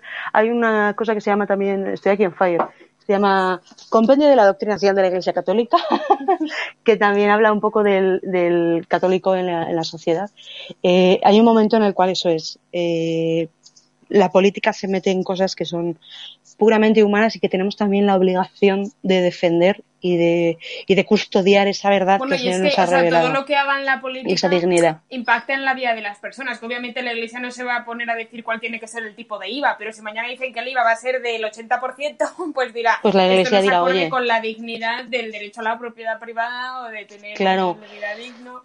Claro, eh, hay una hay una versión de, o sea, una versión, una vertiente del catolicismo y del cristianismo, de seguidores de Cristo y del mismo Cristo, que es social, que es de la gente, que es de cuidar, que es de la justicia, ¿no? Entonces eso es, el cristianismo no puede ser cristianismo sin eso. Entonces, eh, bueno, pues. O sea, que es que al final o sea, además esto no es política, o sea, el aborto y el, el, matrimonio homosexual no es un asunto de política, es un asunto de realidades sagradas que es, eh, o sea, la vida y la, pues, la transmisión de la, vida y la unión entre un hombre y una mujer, porque es que al final, o sea, la política no se ha inventado ni el aborto, no se ha inventado la vida y la política no se ha inventado el matrimonio, o sea, es que no te has inventado mm. nada. La política sirve para eh, regular lo que ya existe y sobre lo que existe Dios es Señor y la Iglesia es su esposa y la Iglesia se mm. Entonces, no podemos vivir en nuestra burbuja sin, sin, decir las cosas y lo que está pasando, porque es que el católico vive en medio del mundo y no, y no nos podemos ir todos a vivir al Vaticano. en una burbuja y dejar que el mundo se pudra, ¿no? Claro, al final, si tú, si tú miras. id a eh, todos, id a todos y predicad el evangelio. ¿Nos quedéis aquí? Marchaos. Exacto. Em, si tú miras eh, la acción del mismo Jesús, él. Eh, él protestó contra realidades de su tiempo que estaban mal. Y si tú miras la acción de, bueno, Jesús como, como Sugun, pero bueno, los mismos, los profetas a lo largo de la historia de, de, todo el, bueno, del pueblo de, Dios, básicamente, eh, es, es, es, intrínseco. O sea, no podemos, estamos llamados a ser sal y luz del mundo. No podemos esconder la luz debajo del celemín, que es lo que estaríamos haciendo, ¿no? Si nos escondiésemos en nuestra burbuja, que es muy cómodo, sí. Que nos pueden apedrear literalmente, depende de dónde vivamos y del momento en el que estemos, sí, pero es a lo que estamos llamados, ¿no? Y es también nuestra responsabilidad. Eh, no imponer, esto es muy importante, la Iglesia propone, no impone, la verdad se propone y no se impone, por favor, que nos grabemos esto a fuego, porque a veces imponemos incluso sin darnos cuenta, a veces solo con ser eh, eh, como súper pesados, insistentes y no poder estar con una persona sin decirle todo lo que creemos que está haciendo mal, eso tampoco, ¿sabes? Pero es muy importante proponer esa verdad, ¿no? Y es verdad que a veces pues hay personas a las que les puede sentar mal o les puede doler o les puede costar, pero tenemos esa obligación, ¿no? De la misma manera que, o sea, uno tiene un deber moral de, de, de lo que él cree que es correcto, defenderlo y, y, proponerlo y, y, proclamarlo, ¿no? Y de la misma forma las personas que crean en otras realidades eh, también tienen su deber y su derecho. Yo creo que si tú crees que, eh, X, Y Z contra lo que yo estoy de acuerdo, ponte el aborto, ponte la eutanasia, ponte al revés, estoy en desacuerdo, ponte lo que sea, crees eso verdaderamente, creo que tienes también el deber moral de hacer algo por cambiar la sociedad para, para mejor según tú consideras. O sea, quiero decir, yo admiro profundísimamente a la gente que, que trabaja activamente por cambiar la sociedad para bien y por, y por defender lo que él cree que es correcto y por ayudar a los demás a, a estar mejor, ¿no? Independientemente, incluso aunque sea totalmente opuesto a, a lo que yo, a lo que yo pienso, ¿no? Sí. Más cositas, más cositas. Eh, nos dicen que el coaching también es nueva era. Bueno, yo creo que depende del tipo de coaching. Claro. Yo el coaching que entiendo es como ayuda psicológica light. O sea, para la gente que tampoco tiene patologías graves, pero le ayuda. O sea, no sé. La ciencia no es nueva era. o sea, quiero decirte. La pseudociencia sí. Pero lo, Claro. sea, en la ciencia está Dios. Entonces, si una cosa es que es así, porque es que es verdad que el color rojo te alegra, eso no es nueva era. Eso es la realidad. Claro, la realidad de la nueva era, el problema es que la nueva era lo que hace es coger todo y mezclarlo. ¿Vale? Entonces, te coge realidades científicas con base de verdad, te coge realidades eh, católicas cristianas con verdad, te coge ta, ta, ta, y las mezcla con orientales, con tal, con incluso espiritistas, con y te hacen un mix y cada cual hace el mix a su manera. Entonces se crea una propia religión. Hay unas charlas muy buenas por ahí. Pero bueno, podríamos hacer a lo mejor algún episodio sobre la nueva era, porque es todo muy interesante. Inma tiene vídeos sobre la nueva era también en su canal, que son muy recomendables. Entonces, eh, todo puede ser nueva era. O sea, un cura dando una, una, una homilía puede meter nueva era sin darse cuenta. Y de hecho esto pasa. Casas de retiros, parroquias, librerías católicas tienen cosas de la nueva era, porque el problema de la nueva era es que se nos cuela por todos lados porque no nos enteramos. A menos que tengas una muy buena formación y estés muy ubicado, por eso también es muy importante eh, intentar formarse y conocerlo, se nos cuela, se nos cuela porque no, no vemos el peligro que tiene, no sé si me explico, porque no lo vemos, o sea, no, entonces, eh, eso, tampoco escandalizarse y pensar, oh, todo es nueva y tal. bueno, pues, pues, pues puede ser que, haya cosas que, bueno, pues, o sea, yo creo que es importante vivir de la mejor manera posible, pero bueno, que, oye, que va a haber cosas en las que nos vamos a equivocar y que si de repente te has leído un libro que es New Age, pues mira, pídele ayuda al Señor, no lo vuelvas a leer y, y, reza, yo qué sé, y, ¿sabes? Y con la paz, pues como Santa Teresa después de comer el, el trozo de chorizo en, en, en, en cuaresma, ¿no? No pierdas la paz por haber perdido la paz. Ya está, dile al demonio por la primera vez, ven después de haber comido el trozo de chorizo también, porque estaba súper rico. bueno, también un poco eso, sensatez, paz y sentido del humor, yo creo que, y Dios, sobre todo, mucha cercanía.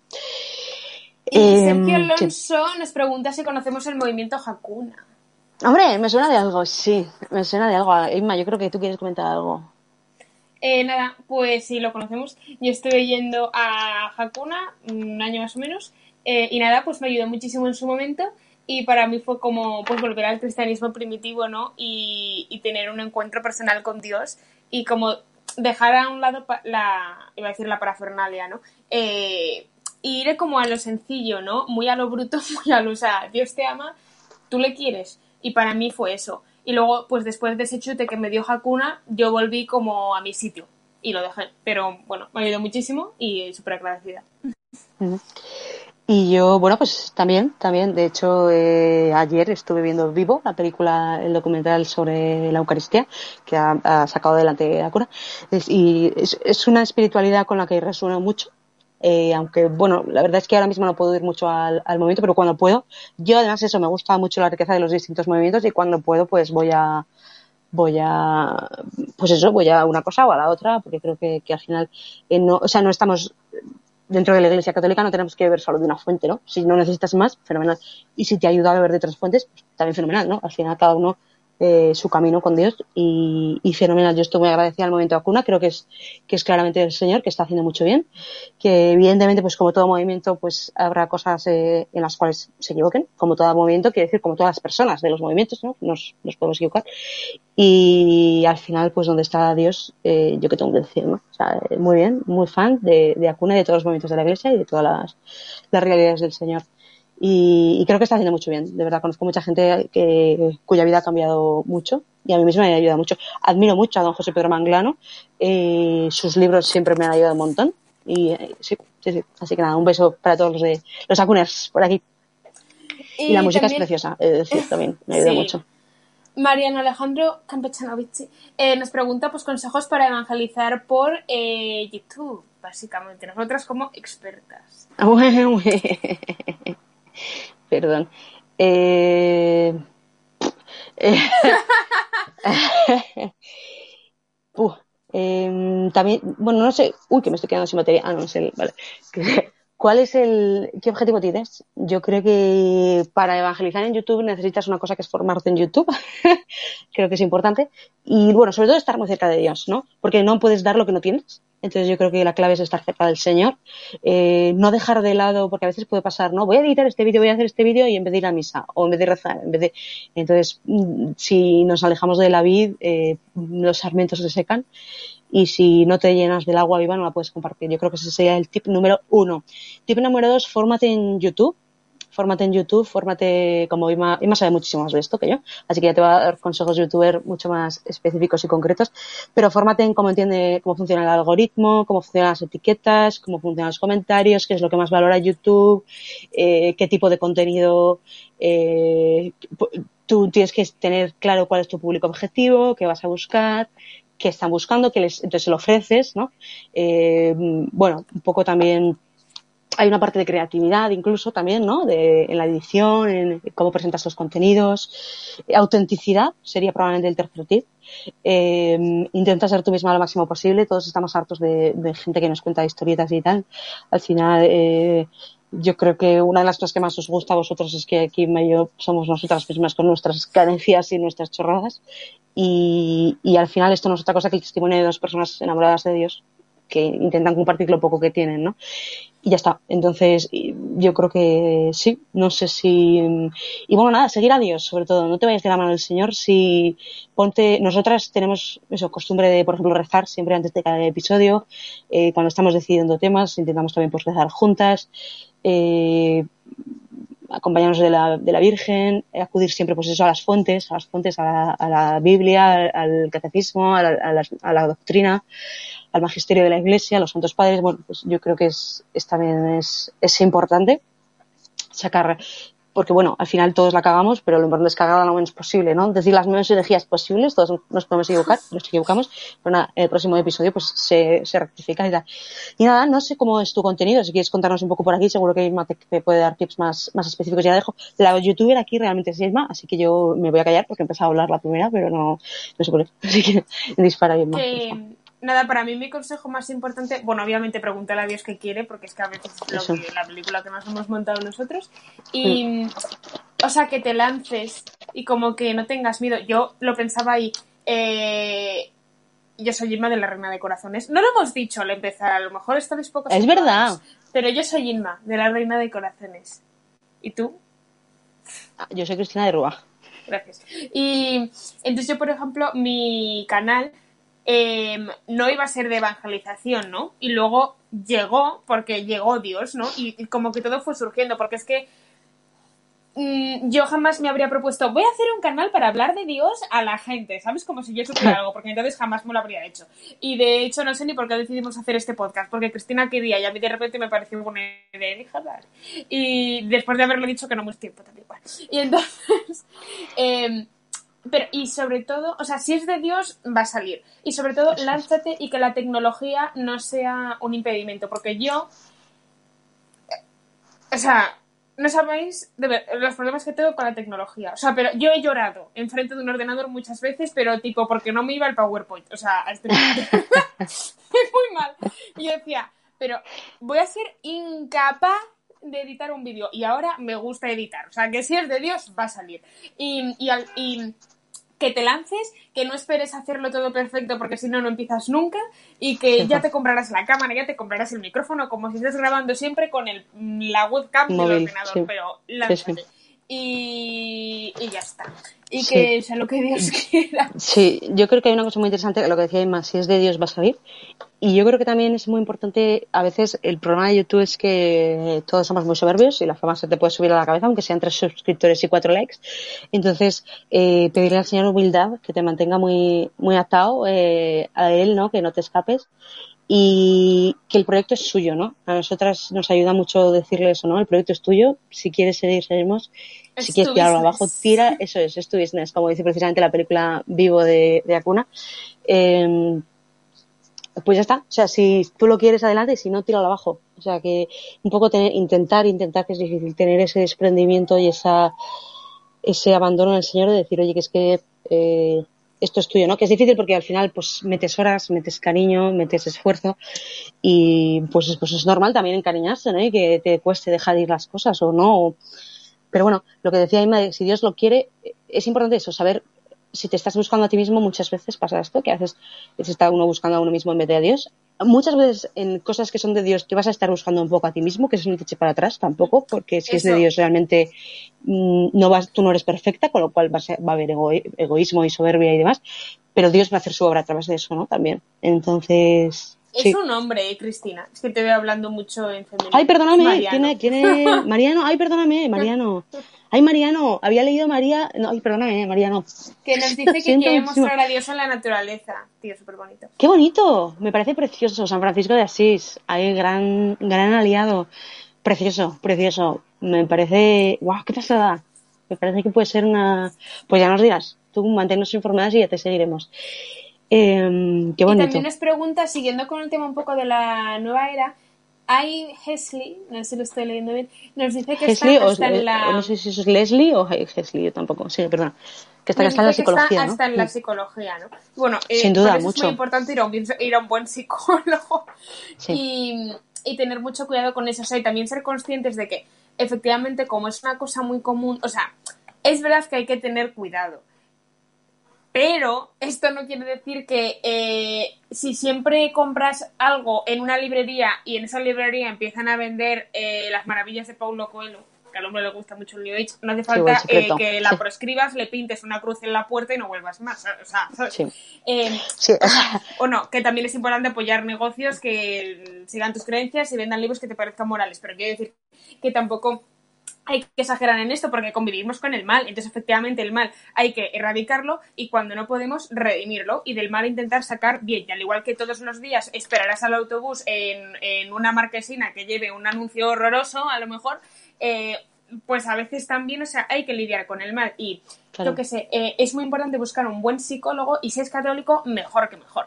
Pero también hay muy buenos profesionales que no siendo católicos son súper respetuosos con las creencias, no te quieren meter nada raro y son muy buenos profesionales de lo que es la neurociencia y la psicología. Entonces, que busquéis a una persona competente y profesional eh, para fijaros de ello es muy importante, pero tampoco hay que tener este miedo de ir al psicólogo, porque yo sí que veo que hay como cada vez más un desprecio generalizado a la figura del psicólogo, de, ah, no, porque todos te quieren meter milongas y te van a alejar de la fe. Eh, y lo que tú tienes que hacer es rezar pues no es verdad. Porque, o sea, además de alma, tenemos psicología y hay personas que están súper bien psicológicamente y tienen el alma podrida y viceversa. Hay gente que tiene un alma esplendorosa y sin embargo tiene muchísimo sufrimiento psicológico porque es que somos seres muy complejos. Mm. Es verdad que lo uno ayuda al otro y lo otro ayuda a lo uno, pero al final son cosas diferentes.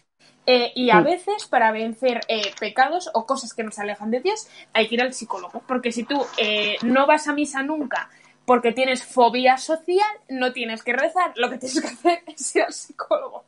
Y, Evidentemente, también hay una realidad que es que, de la misma manera, eh, la acción de Dios, aparte de que Dios es todopoderoso y si le da la gana puede curar todo tipo de patologías, pero la realidad es que también Dios cuenta con nuestra inteligencia, con nuestros medios, con la medicina, con la psicología. Entonces eso es interesante. Eh, preguntaba también Leslie y Esli, que no lo sabemos, después comentar, por favor. Eh, el caso que nos comentas eh, sobre un tema de posesión y más no lo conozco, pero bueno, me alegro de que la Virgen pues también te haya protegido con estas realidades New Age. Eh, lo que decía Inma, somos de Dios, pero estamos en el mundo. Tampoco hay que vivir con orejeras, eh, porque no, no tiene sentido. Y muchas veces el padre Barron, el obispo Barron habla muchísimo de esto, ¿no? De entrar en diálogo con la cultura, para lo cual evidentemente necesitamos formación y vida intensa de fe. Pero también a veces, pues eso, ¿no? Entrar en diálogo con la cultura y ver en la cultura qué es lo que hay de bueno también, ¿no? Porque hay muchas cosas muy buenas en la cultura y en la ciencia y en la filosofía y en, y en el arte y en, eh, es muy de Dios también, ¿no? Entonces, bueno, también eso, no, no vivir como puritanos mal entendido todo, ¿no? En plan... Como eh, Amish. Eso es. Eh, a mí me gustaría probarlo en plan una semana o así. eh, muy bien, pues Alberto García nos dice gracias por la respuesta y nos pregunta si puede leer a los padres de la iglesia de un tiro y sí, igual tirón. si tiene que formarse más. Hombre, de un tiro a lo mejor se te hace un poco arduo. Son unos cuantos, también te comento. Eh, hay padres y padres de la iglesia. Eh, creo que es importante, eh, te recomendaría para empezar, yo precisamente es una cosa que tengo pendiente, hay un podcast, es que a mí me gustan mucho los podcasts, que se llama, no me acuerdo cómo, me cachis en la mar, lo tengo que buscar. Ah, eh, damn it. eh, ah, ¿cómo se llama? No sé. De- bueno, tú buscas Mike Aquilina, Mike con K, Aqu- Aquilina, Aquilina. Ah, y este tío, Mike, eh, Peach with Aquinas.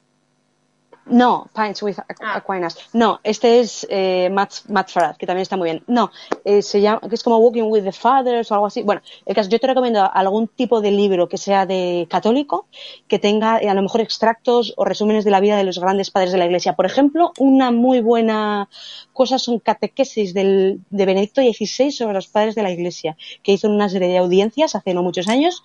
Entonces tú lo buscas, voy a buscarlo de hecho yo ahora mismo porque yo creo que es fácil de encontrar. Si tú buscas catequesis, eh, tal, ¿por qué? Porque hay algunos padres de la Iglesia eh, que no son del todo católicos. Y esto tiene una explicación.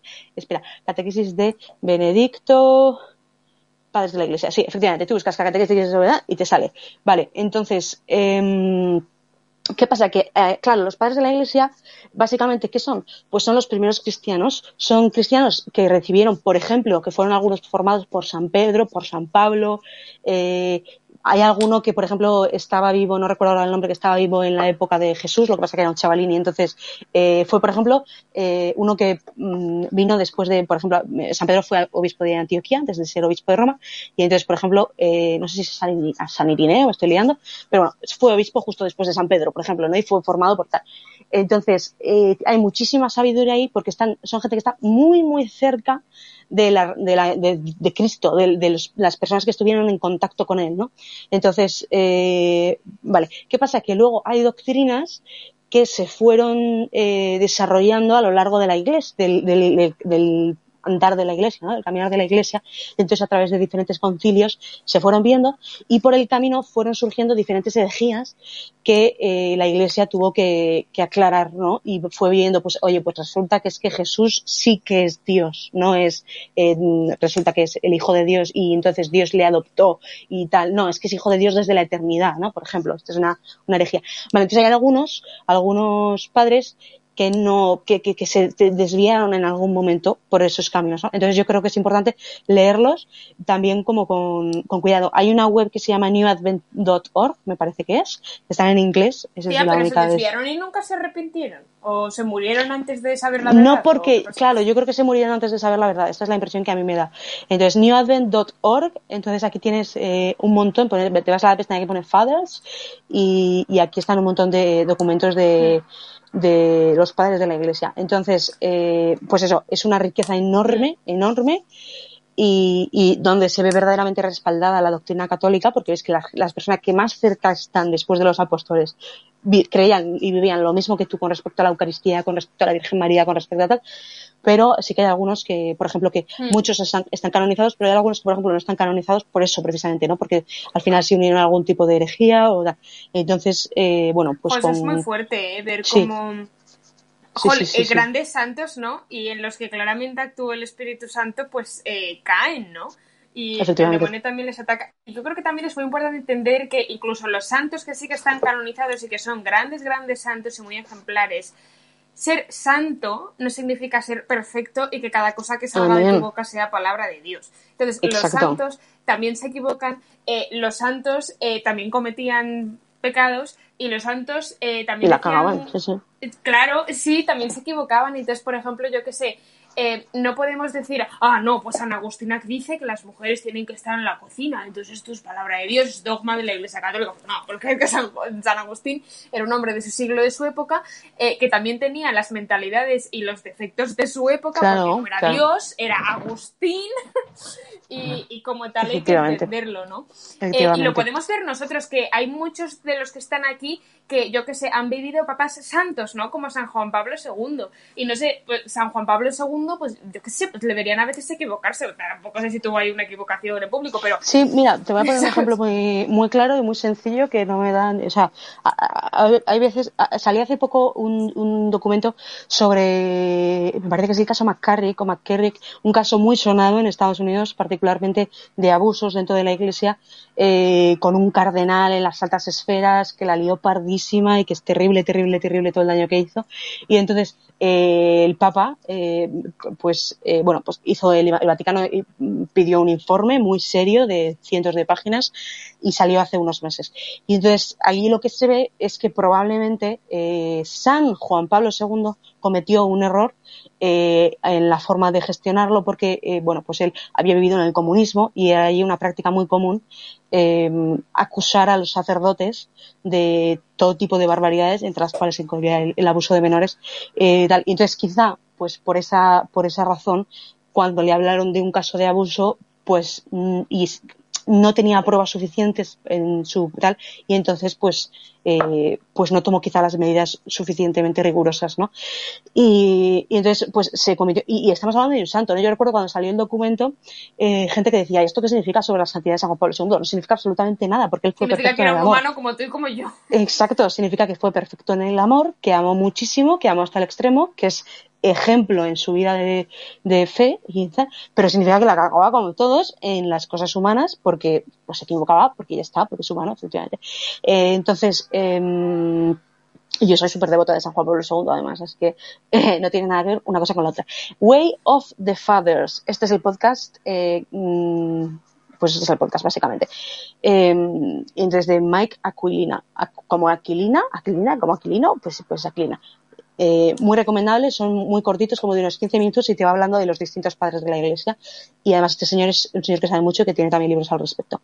Eh, más preguntitas. También nos dice eh, Alain Cortés que el mejor libro de los padres de la iglesia es de la BAC, que no sé qué es, y el libro se llama mm. Padres de la Iglesia y Apologista griegos de Daniel Ruiz Bueno. Pues ahí Mm. queda la. La, la BAC es la Biblioteca de Autores Cristianas, Ah, cristianos o cristiana. Es, es una mítica.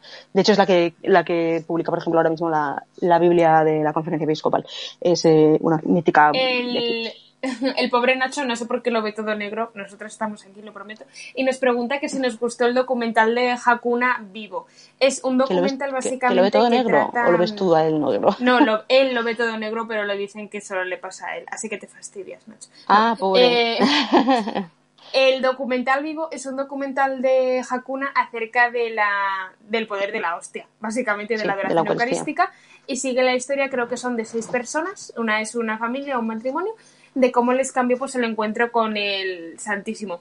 Y nada, es una peli, yo la vi junto con Calcuta, la vi creo que la misma semana, que Calcuta es, bueno, otra película documental que no es de Hakuna, pero se parece en cierto sentido porque muchos de los que aparecían en la película de Vivo de Hakuna habían ido a Calcuta y la película Calcuta trataba sobre la Madre Teresa de Calcuta, que es muy importante, en Calcuta. Entonces, Calcuta, eh, que no lo habíamos dicho. Calcuta. Eh, nada, a mí me gustaron, bueno, me gustan las dos. Y sobre la de Vivo, pues eh, también me gustó, se me hizo un poco lenta. Y, hombre, tampoco es la película de mi vida, porque a mí ese tipo de películas documentales, pues sin más, pero salí pues con muchas ganas de Jesucristo sacramentado, así que la película cumplió su función. A Cristina soy consciente de que le gustó mucho. Sí, a mí yo es que además sí que soy muy de documentales, me gustan mucho y me parece que estaba muy bien hecha a nivel a nivel cinematográfico. Ha habido hay algún momento que me puso un poco nerviosa. eh, demasiados planos cortos, ¿eh? pero esto ya son matices míos, ¿eh? pero está muy bien hecha, la música muy bien escogida, los momentos muy cuidados, la imagen y el sonido, todo, o sea, muy bien, muy bien hecha. Que eso creo que es algo importante, que, que, que las producciones cristianas y católicas eh, sean de, de mejor calidad cada vez, ¿no? Que ya no estemos pensando, pensemos en una peli católica cristiana y pensemos en una cutrez. Es una película que está haciendo historia, básicamente, porque está rompiendo taquilla. O sea, a nivel película y además cine español, pues está teniendo mucho éxito en taquilla. Entonces, no, no sé, está saliendo una tormenta, pero es que de repente entró una. Eh, a mí me gustó, me gustó mucho. eh, Básicamente porque, bueno, pues eh, eran diferentes testimonios de diferentes, como decía Emma, diferentes realidades de vida. Eh, no daba tampoco mucho bombo sobre el movimiento Acuna y tal, sino más, eh, te hablaba además de diferentes realidades, de otras, pues de familia que había ido a retiro de Maús, ¿no? Eh, y una vivencia que ellos habían tenido con, pues con, una, con un embarazo. Pues de un chico que de repente había ido precisamente con Acuna a Calcuta, de otro que había ido a Calcuta, pero con los misiones, con las misiones de la caridad, no con los legionarios de Cristo, con, con otro movimiento. Y entonces, a- algunos son testimonios verdaderamente muy serios. De, por ejemplo, hay uno de ellos es que es, es que no quiero hacer tampoco spoiler, ¿no? Pero pues uno que era ateo y de repente tuvo una experiencia en una Eucaristía brutal y bueno, no os voy a spoiler al final, pero a mí me encantó. Eh, eh, Dios le dio un cambio radical en su vida, ¿no? Pues la familia que a los 48 años de la mamá se queda embarazada y un embarazo de mucho riesgo y pues cómo vivieron todo eso, ¿no? Eh, y cómo el Señor transformó también su corazón. Como eh, pues este otro, esta otra persona no que era pues eh, básicamente las juventudes nazis no eh, neonazis. Eh, y cómo también con ese encuentro con la con la hostia consagrada eh, y, el, corazón el corazón va cambiando no hay algo hay un encuentro hay una persona viva no una chica que se había enfrentado también a, a una a, pues al fallecimiento de un ser muy querido y, y, que como el señor le había rescatado de ahí no pues al final son, son testimonios que yo creo que, que son pues muy bellos no yo recuerdo que solo podía pensar Dios mío qué bueno eres Dios mío qué bueno eres Dios mío qué bueno eres qué bueno eres gracias no gracias. Gracias porque al final el testimonio tiene la, la, la es la pasada de, de ver a Dios actuar y, de verle vivo en otras personas también, ¿no? Porque a veces dentro de nosotros nos cuesta o no nos lo terminamos de creer o no nos damos cuenta porque estamos corriendo, sin embargo le ves en el frente y te flipa, ¿no? Te flipa y dices, es que es verdad, este tío también lo ha vivido, ¿no? Dios, está vivo de verdad. Y, qué bueno eres, ¿no? Entonces a mí me gustó, a mí me gustó mucho, la verdad que, a ver, ya te digo, ¿no? Es, pues eso, no es el peliculón de mi vida, pero tampoco tengo un película en mi vida, o sea que, pero me gustó mucho, yo la recomendaría, la recomendaría un montón, pero pues eso, para todos los gustos. Hay gente a la que le gusta más, hay gente a la que le gusta menos. Hay muy buenas sí, películas. Aquí, eh, Nacho y Sergio Alonso, que ellos fueron a verla, les gustó muchísimo. Y Qué guay. nada, pues hijo, que bien. Eh, aprovechad de ir a, ir a, verla mientras esté en los cines y a ver si llega a Iberoamérica. Haced un poco de presión, decírselo a Hakuna en su sí, página web o lo sí. que haga falta. Y Eso es. a ver si la llegan. Sí, sí, no, por lo menos que la. Yo tengo la esperanza de que la cuelguen una vez, una vez pase el momento de carteleras que cuelguen para alquilar eh, en internet, como hizo, por ejemplo, Cotelo. Cotelo con las películas de El mayor regalo, sobre el perdón, o la de la última cima, del sacerdote este que montañista, montañero, no sé cómo se dice, pero bueno, yo tengo esa esperanza. Pero bueno, ahora mismo, pues eso, están los cines y sí, yo también me gusta apoyar este tipo de iniciativas, ¿no? Porque está muy bien. Si no vamos nosotros a verla, ¿quién va a ir, no? Es contenido creado para nosotros y que nos hace mucho bien que más Pero, cositas. Es la pena que ojalá como que se dirigiera o tuviera como una forma de atraer al público fuera de la iglesia, ¿no? Porque no sé, o sea, ese tipo de películas sí le interesaría a algún alguien que no sea católico practicante, ¿no? Pues a lo mejor por curiosidad, pero vamos. Por, por ejemplo, difícil. por ejemplo, sí que la del gran, el mayor regalo de Costello, yo creo que sí que tiene más, es Esa, otro enfoque, ejemplo, ¿no? Yo creo que, yo creo que claro, si vas a hacer una, una, una una película, es que pues depende de las elijas. Si tú eliges claro, el pero perdón, pues es algo que nos atañe a todos. Pues. Aunque sea el tema de Jesucristo sacramentado, que es una verdad de fe muy concreta, si tú lo pones tipo a lo equipo de investigación, que es Hakuna, y lo vendes mmm, como una secta de Cayetanos en Madrid, pues a lo mejor la gente va como buscando ahí el morbo y luego se encuentra con la hostia, ¿no? Yo sé. Pues eh... nada, propónselo al equipo creativo de Hakuna y, y a lo mejor esa es la siguiente película. Cayetanos por España. No, pero no, pobres. Que no, que es, estamos diciendo esto porque sabemos que Acuna no es eso, ¿eh? que, que, que, que no estamos diciendo. Bueno, es uno de los eh, estereotipos que por desgracia eh, tenemos. Eh, nos comenta Alain Cortés, yo no he leído el Denzinger, he oído hablar de él, así como he oído hablar del Didaque. Eh, pero todavía no. Tía, pero no que comenta he, que no nos hemos enterado. Leído, perdona, comenta que puedes leer también el Denzinger, que es el magisterio de la Iglesia desde los primeros siglos. Yo, esto es, yo no lo he, no lo he leído, no, no puedo recomendarlo ni desrecomendarlo. ¿Qué pasó con el canal de Cristina F1066 espacio 7? Pues mira, lo que pasó con el, el canal de Cristina es la vida. Tengo vídeos grabados y llevo en proceso de edición 50.000 años y, y, nada, la verdad que soy un poquito desastre. Todavía y me no va a pagar a mí para que se los edite. Es factible, es factible todavía que le... bueno, pagar no lo sé, pero a lo mejor una una cena sí que le, sí que le pago. Porque, eh, bueno, me debe ya una mía, así que de momento que me la, que me la dé. y ya luego hablamos del gobierno. Que, mmm, pues nada, si Dios quiere, mi idea es continuar con él. El problema es, bueno, pues que ahora he estado con otros temas, con trabajo, con creación de vídeos para, para otras realidades, como puede ser este mismo, como puede ser eh, el canal de mi diócesis y demás. Entonces, bueno, pues no me ha dado, no me ha dado la vida. Pero bueno, gracias por el interés. Espero poder subir tus vídeos. Lo siento, os recuerdo mucho. Sigo rezando por vosotros. Yo me he quedado con lo que ha dicho Antonio de que él no se atrevería a evangelizar porque se ve súper verde, pero es que al final, o sea, si esperas estar preparado para evangelizar o siquiera para seguir a Cristo, pues no lo sigues nunca, ¿no? Porque Hay una... sí, pero... Que no es... No es...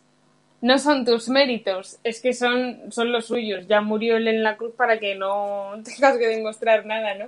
Entonces, mm. o sea, que es verdad que no quiero yo animar aquí a evangelizar. O sea, pero es que en realidad todos estamos llamados a evangelizar, porque es que Jesús les dijo, id, id todos, a todos los pueblos, ¿no? No solo, id los más espabilados y los que tengáis súper, súper claro esto, obviamente. O sea, y que todos estamos llamados a dar testimonio con nuestra vida y, y, de, y, de, la forma más natural, ¿no? Y comportándonos como cristianos y hablando de Cristo como hablamos de nuestra novia, de nuestra madre, del vecino del quinto, porque si es la persona más importante de nuestra vida, pues será por algo. Y ya eh, las evangelizaciones más grandes, pues, hombre, no te digo que si estás todavía un poco verde en las verdades de la fe, eh, te pongas ahí en medio de la plaza de tu pueblo, ¿no? Pero, desde luego, las cosas más básicas, o sea, eh, quiero decir, yo tampoco sé de todo, es que yo soy soy súper ignorante y sin embargo tengo un canal de YouTube, pues porque Dios quiere y a mí de repente la gente me saca mm, unas tesis doctorales en los comentarios de YouTube que yo me quedo,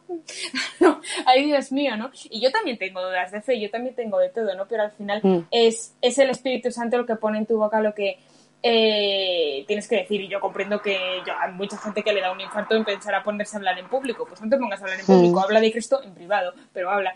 Y también pensaba, pensaba en San Pablo, que era judío de pura cepa y de repente se superconvirtió y a los dos días estaba predicando.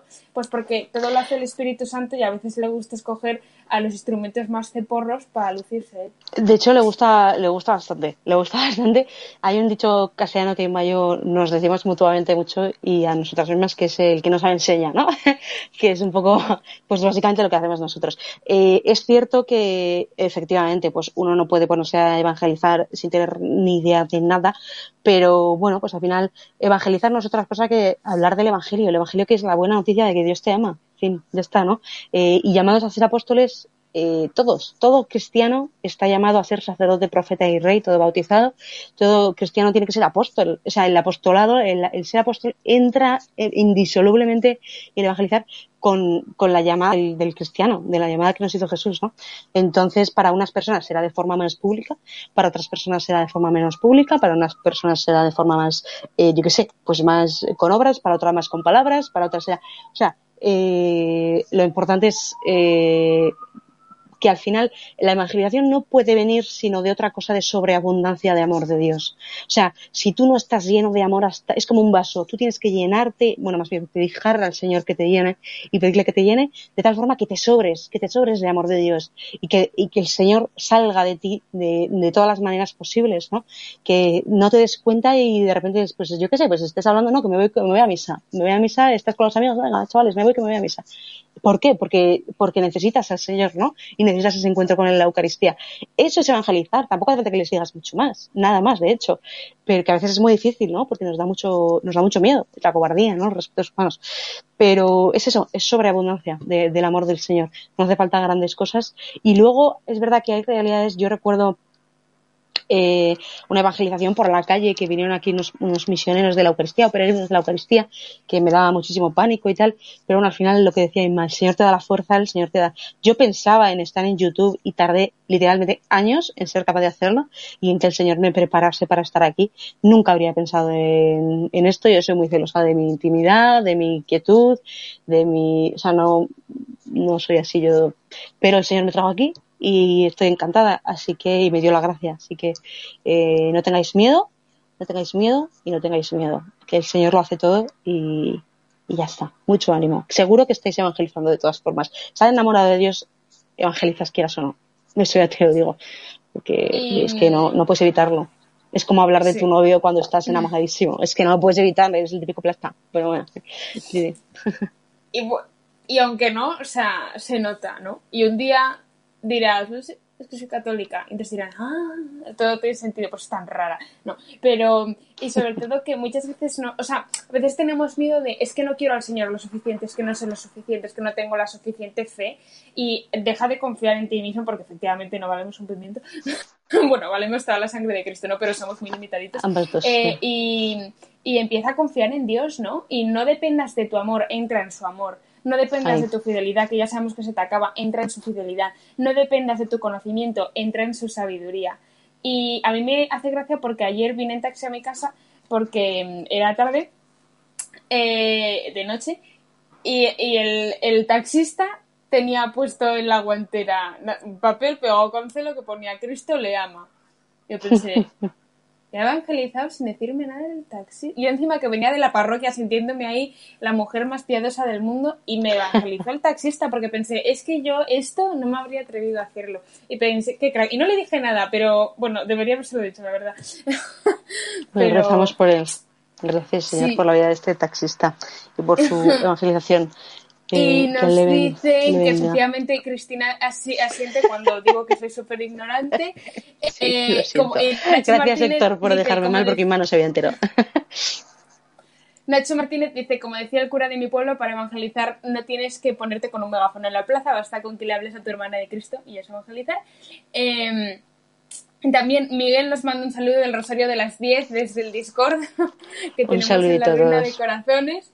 Eh, ¿Y qué más? Y Francisco ha vuelto. Hola, Y nos Francis. dice, ¿Por qué a veces los evangelios no coinciden según la parroquia? O sea, bueno, para empezar, los cuatro evangelios no coinciden entre sí. Eso ya está. Sí, yo me, me- me imagino que se está refiriendo a los evangelios de la misa. Entonces, yo, yo eh, tengo una teoría. Pero no que sé no coinciden exactamente de que son traducciones diferentes o de que leen otras lecturas. Yo me imagino que leerán otras lecturas. Si es, si es esto, confírmanos, porfa, Francisco. Yo, mientras tanto, paso a explicarlo porque creo que es esto. Y si no, pues habré explicado en balde. Eh, eh, bueno, eh, eh, las lecturas se eligen de una determinada manera. Están los ciclos A, B y C eh, para las- los festivos y los domingos. Y están, sí, gracias, Francisco. Y está el ciclo 1 y 2, básicamente par o impar, para el día, días feriales, ¿no? Que se llaman, parece, los de entre semana, básicamente.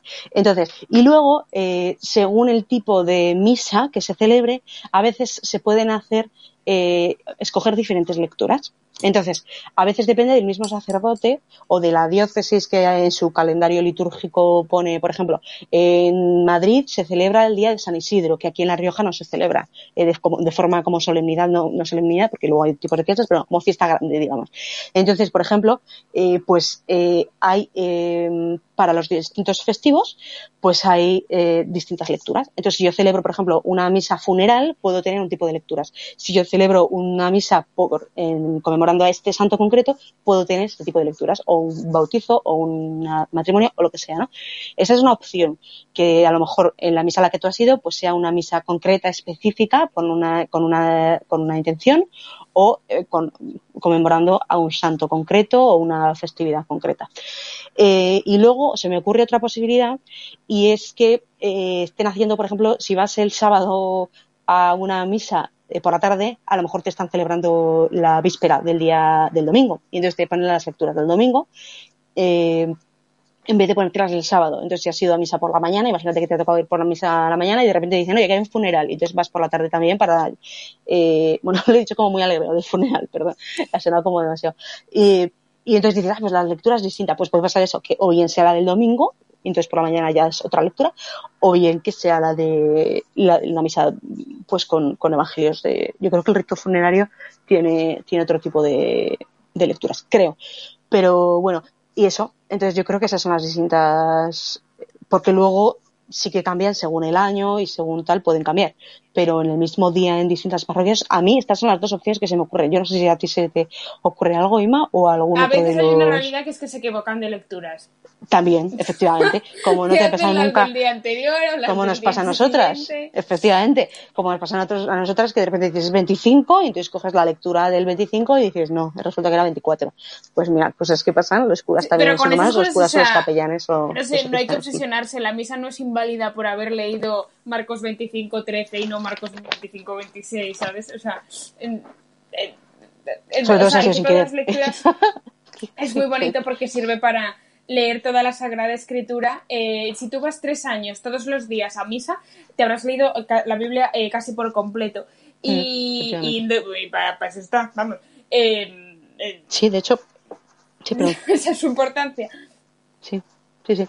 De hecho, eh, no, leía el otro día en un libro de, de- de Scott Hahn, que es un grande, un grande de los grandes, un estudioso de la Biblia estupendo, que es, eh, le pasa precisamente esto a Emma, eh, Pocket Guide to the Bible o algo así. Entonces eh, decía que mm, básicamente hay una cosa que a veces se nos importa, o sea, se nos olvida, que es que en la Eucaristía, evidentemente, nos alimentamos del cuerpo de Cristo, pero también nos alimentamos de la palabra, y es una parte es una parte muy importante también, ¿no? Está el rito de la palabra, está el rito de la comunión y está, entonces también es una parte muy importante.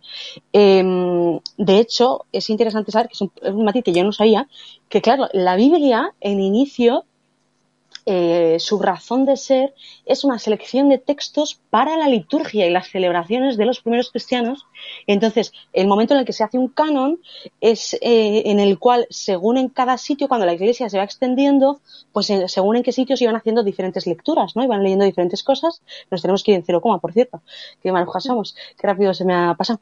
Eh, eso, entonces, según las, las, pues a lo mejor según las diócesis, según el obispo, pues hacían mm, diferentes lecturas, ¿no? Entonces, eh, se hizo un canon, se reunieron básicamente en la iglesia y dijo, venga, vamos a ver qué es revelación y qué es inspirado y qué no es inspirado.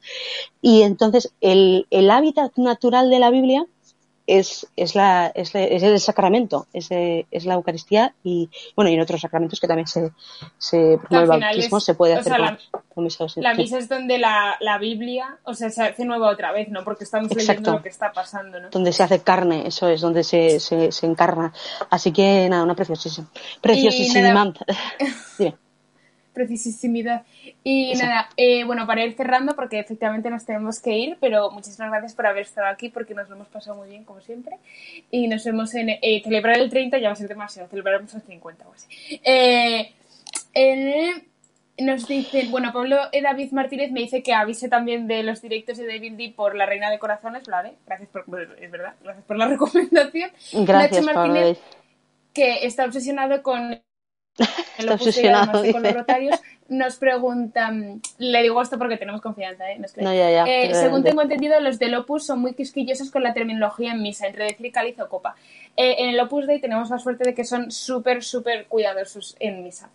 Muy, muy Mm. cuidadosos. Entonces, eh, es cierto que, o sea, no hay que ser ni formalista y maltratar a la gente eh, por mor de ser cuidadoso con el cáliz, efectivamente, ni tampoco hay que tener un desprecio por las cosas sagradas, ¿no? Porque el tratarlas con cuidado eh, tiene su significado porque es pues mostrar un respeto a Dios, pero sigue siendo un objeto, ¿no? O sea, un objeto que va a contener la sangre de Cristo, quiero decir, muy importante. Pero quiero decir que al final eh, todas estas cosas son para mostrar amor a Dios. Entonces, hay personas que a lo mejor, yo por ejemplo, mi párroco es súper de, mm, eh, de mostrar amor a Dios más eh, como con las personas y en la caridad directa, ¿no? Entonces, yo qué sé, si Mm. mm, tiene que purificar con prisa los vasos de la misa para atender a su amigo, lo hace. Y en cambio, una persona, a lo mejor, pues del Opus Dei y, con, y más cuidadosa con detalles, eh, a lo mejor para él la caridad ahí está en limpiar súper cuidadosamente los vasos de la mesa y luego va a ver a su amigo. Entonces, es verdad que con esto, como todo, hay que encontrar el término medio y entender que cada persona tiene su espiritualidad. En el Opus Dei son súper cuidadosos con todas las cosas de misa y no me extrañaría que con el lenguaje también lo fueran y en vez de decir Sí, copa, yo- dijeran Yo quería comentar que yo jamás he tenido ningún tipo de. O sea, eh, yo siempre. También es cierto que yo siempre le he llamado cáliz. Entonces, quiero decir, yo es que me he aprendido que eso es el cáliz y es el cáliz. Entonces, no. Pero nunca, jamás nadie me ha dicho. Oh, Cristina, eres herética. Y yo he tenido mucha relación también con el Opus Dei. Eres herética por no llamar conopeo al conopeo, que es el, el velo que cubre el sagrario, sino que le llamas pañito y le dices, señor, estás muy guapo, qué mono el outfit que te ha quedado. O sea, jamás, jamás, jamás de los jamases. Ahora bien, pues igual alguien se puede encontrar con una persona dentro del Opus Dei o fuera del Opus Dei que, que no, que, que, pues que sea eso, con lo que dice Inma, ¿no? Que para él eh, la caridad, pues su forma de, su espiritualidad sea como pues más formal, más formalista, digamos, ¿no? En el sentido de, de pues cuidar ese tipo de detalles. Yo creo que efectivamente mi, mi, espiritualidad está en el término medio, está en cuidar muy bien y muy bien. Y yo es una cosa que admiro mucho de, del Opus Dei y de otras realidades de la Iglesia que lo hacen, que es cuidar muy bien todo lo que sea, eh, tenga que ver con el cuerpo de Cristo, con la Eucaristía, con, y tienen detalles de, de delicadeza que a mí me encantan, pero es verdad que, pues lo que dice más, que eso no puede ser a costa de, de faltar a la caridad con, con, personas, por ejemplo, o de faltar otras obligaciones, ¿no? Entonces, pero bueno, concretamente con lo del lenguaje no tengo ni idea. Sí que he visto alguna, algún vídeo de, de que quizás en inglés sea distinto decir eh, chalice que decir, um, como dicen, cup o decir, um, no me sale ahora la otra palabra, pero bueno, que igual allí hay algún otro matiz del que yo no estoy siendo consciente. Pero vamos, yo nunca jamás he notado la, la diferencia. Vamos, eh. Ya te digo yo que le he llamado al conopeo pañico y le he llamado con toda la paz del mundo, vamos, esa eh, jamás. Y pues nada más, chicos, Cristina, no leas más, que si no nos entretenemos. Las cosas del Discord eh, os las gestiono por el Discord, chicos, no os preocupéis. Y nada, que nos ha encantado estar aquí con vosotros. Muchísimas gracias, de verdad. Cosas de youtuber muy rápidamente. Eh, suscribíos, darle a la tolón tolón en la campana. Ya podéis ir a ver todos los episodios del podcast. Eh, el anterior es muy bonito, trata sobre la autoestima. También tenéis los clips para reíros un rato. Si no habéis visto el anuncio de este directo, es muy gracioso, no es porque lo haya editado yo. Eh, y, nada, mil gracias por estar aquí. Os esperamos en nuestros respectivos canales Rua y la Reina de Corazones y para lo que necesitéis en podcastdevindip.com. Eh, si estás escuchando esto a través de tu aplicación de podcast, acuérdate por favor de dejar una reseña y si quieres, eh, pues ya sabes que estamos en YouTube, te puedes, te puedes suscribir y nada, y aquí pues haremos algunos otros directos eh, que si solo estás en el, en el, audio pues no pues no podrás seguir. Pero bueno eh, nada eso que muchísimas gracias a todos por estar aquí que Dios os cuide un montón y os haga muy felices. Y nada rezar también por nosotras y nosotros rezamos por vosotros. Gracias Irma. Gracias un por abrazo venir. chicos. Gracias Chris chao. A ti adiós. Hasta luego